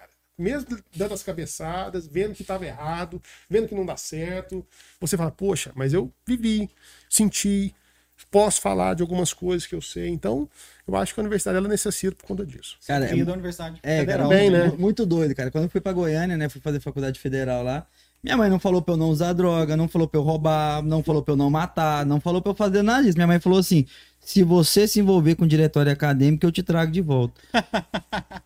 Aí eu pensei isso falei: que porra é essa? Cara, que porra é essa? Não vamos. Cara, primeira reunião do DACON, diretório acadêmico de comunicação da UFG. Tava lá na reunião, comecei a discutir lá e os caras pegaram e falaram assim: porra, velho. Vai poder ser. Os caras pegou e falou assim: vai ter eleição, mano. Você tá na chapa, mano. Você tá na chapa tal, não sei o que, botaram meu nome na chapa. Eu falei, não, mano, matar, minha mãe me leva embora, mano, não rola não. Sério. Os caras pegou e falou assim, ah, não sei o que. Eu falei assim, não, eu quero vir participar das reuniões, mas eu não quero, não quero, não quero que põe meu nome, não. Aí os caras, não, se você não Nem tiver, bop. se você não tiver no, no, no, no, no partido, né, no negócio, você não, não tá. E aí eu é, peguei e falei assim, pô, cara, não dá, não dá. E eu tinha uma coisa que eu era muito contra, cara, que é uma coisa pra você ver como é que era pelo politizado, cara. Se você quisesse entrar no, no, no o site da Uni, cara, você sabe onde que você entrava no site da Uni, da União Nacional de Estudantes? Hum. Dentro do site do PSTU, mano. Era o único. Eles não tinham um, um link. loucura, hein? É, é, então, assim. Era uma filiação já. É, já, filiação. entendeu? Tipo, o negócio era muito político. Mas, mas, mas, você viu que assim, mas não tinha necessariamente você ser isso. Cara, mas isso é uma bobeira Sim, mas tão assim, grande, né, aqu, aqu, aquilo ali, aquilo ali atrelava demais da conta, assim, dizer, dizer pra você assim, tipo. Tipo assim, pode assim, não, eu vou entrar lá no site da Uni. Nossa, entrei no site do PSTU. eu já vou votar na Vera Lúcia. É, era isso. Cara. Pô, velho, qual, qual o sentido que faz, eu cara? Fiz... Você não vai adquirir uma ideologia porque você entrou num site, obrigado. Agora, é muito importante, oh, meninos, Marlos e Thierry, a gente aprender as outras vozes. É, acho legal você aprender. Pô, mesmo que você fique ali meio desconfiado, né? Às vezes você fala, poxa, mas isso aqui tá atrelado. Mas, cara, conhecer, depois você fala, pô, dá um passo para trás. Fala, não, isso aqui para mim não é. É aquela coisa que a gente tem avanço e recurso. Cara. Não, e eu tenho certeza que, assim como você, como muita gente que eu conheço, você na faculdade, você chegou a um ponto mais extremista do que depois, quando você saiu, você voltou à, à normalidade, assim. É, no... com claro certeza, que a gente transforma cara. o pensamento com lá certeza. dentro, mas a gente chega num ponto, igual de falar assim, que tem muita anarquia dentro da faculdade. Eu tenho certeza que tem muita anarquia dentro da faculdade, que a hora que entra no mercado de trabalho, virou um, um socialista basicão, assim. O cara entendeu? começa a ganhar dinheiro, irmão. É. Não, quando você tem que pagar caralho. conta, quando você paga conta, é, tem filho. Foda-se ideologia, eu quero é meu salário. Ser, ser comunista sustentado pelos pais é muito fácil, né, cara? É. Então, mas eu acho assim que a pessoa pode continuar, tem. Se a pessoa tem, fica claro, dentro da academia, fica isso. dentro da academia, continua lá dentro, mas eu acho que a universidade, até o Felipe comentou aí, né? O Felipe falou, é difícil mesmo. Exige muito. Exige muito. Cara, eu acho assim, porque na, na, faculdade você tá naquela fase que você quer fazer alguma coisa, né? Desculpa, você quer... E, Thierry, liberdade de trabalho, viu? Nunca ninguém falou o que, que eu deveria escrever, cara. Eu poderia escolher qualquer tema Sim, que eu quisesse. Tema, né? E tinha professores para me orientar. Gente capacitada. Gente né, capacitada que fala, não, isso aqui. Não, pode falar, não, isso não é minha linha. Mas você tinha um professor, eu quero pesquisar sobre produtores de cerveja em Caldas Novas. Engraçado, eu já tenho um amigo que fez gente. mestrado na PUC, em Goiânia, e ele falou que ele escreveu algumas coisas que ele não concordava, só para não ter problema com a banca. O cara, eu escrevi uns treinos lá, ele, ele tem um mestrado em Direito Internacional. Uhum. Ele falou escrever umas coisas lá que eu não concordo, mas porque meu orientador estava no meu pé. Ah, mas isso rola mesmo. E eu queria ser é aprovado logo. De linha, né? É, eu queria ser linha, aprovado né? logo e tal. Essa liberdade é muito legal, né? Cara, eu, eu falei, quer saber? É, eu vou mas, por exemplo. Quando você orientando de graduação, cara, o trabalho que você faz é em conjunto com o seu orientador. É. Ele, o nome dele vai lá junto, entendeu? Então, se você não seguiu minimamente uma linha que o cara acredita, você, ele não vai te levar pra é, banca exemplo, nunca, você, vai, você, vai na, eu, quando fui ser bolsista, eu entrei numa, num núcleo de pesquisa em arte e cultura. O pessoal não era marxista mais. Eu fazia parte de uma galera que era mais à esquerda, fui para arte e cultura, que eram trabalhos que trabalhavam com coisas mais fluidas, né? Não era uma coisa tão rígida assim. Então, mas aí, lógico, às vezes tinha coisa que eu acreditava, falei, ah, mas pela linha de pesquisa que eu faço parte, Sim. pela minha orientadora, a gente acaba fazendo isso. Mas é uma questão de crescimento intelectual. Depois, você vai, opa, peraí, agora eu posso ter mais liberdade, eu posso assumir meu. Né, é, quando, a minha primeira versão da minha, da, minha, da minha monografia eu entreguei para esse, esse coordenador meu, Ruben Dario, que mandou a gente fazer um trabalho sobre McDonald's. aí, não tinha o Mac, McDonald's. Ah, McDonald's. E aí eu entreguei para ele, ele pegou e falou assim: Cara, você vai escrever o que você quiser no seu doutorado. Lá é o que você quiser.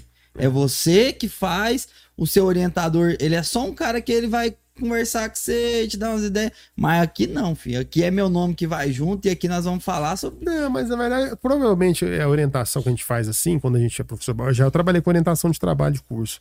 É para não falar bobeira. É, porque a gente Mas é não assim temos assim de é, é isso. A gente é a muito... gente, cara, um, um, um aluno, um aluno escrevendo é, TCC né? uma monografia pela primeira vez, cara, na maioria dos casos, não é tudo, mas é um retardado, é, porque, porque a gente, ingênuo. Exemplo, ingênuo, a gente, por exemplo, escreve coisas que não tem nenhum autor que vai sustentar. Não. Não tem não. nenhum autor que. A gente pensa que é assim, né? Vou escrever minhas ideias. Não, velho.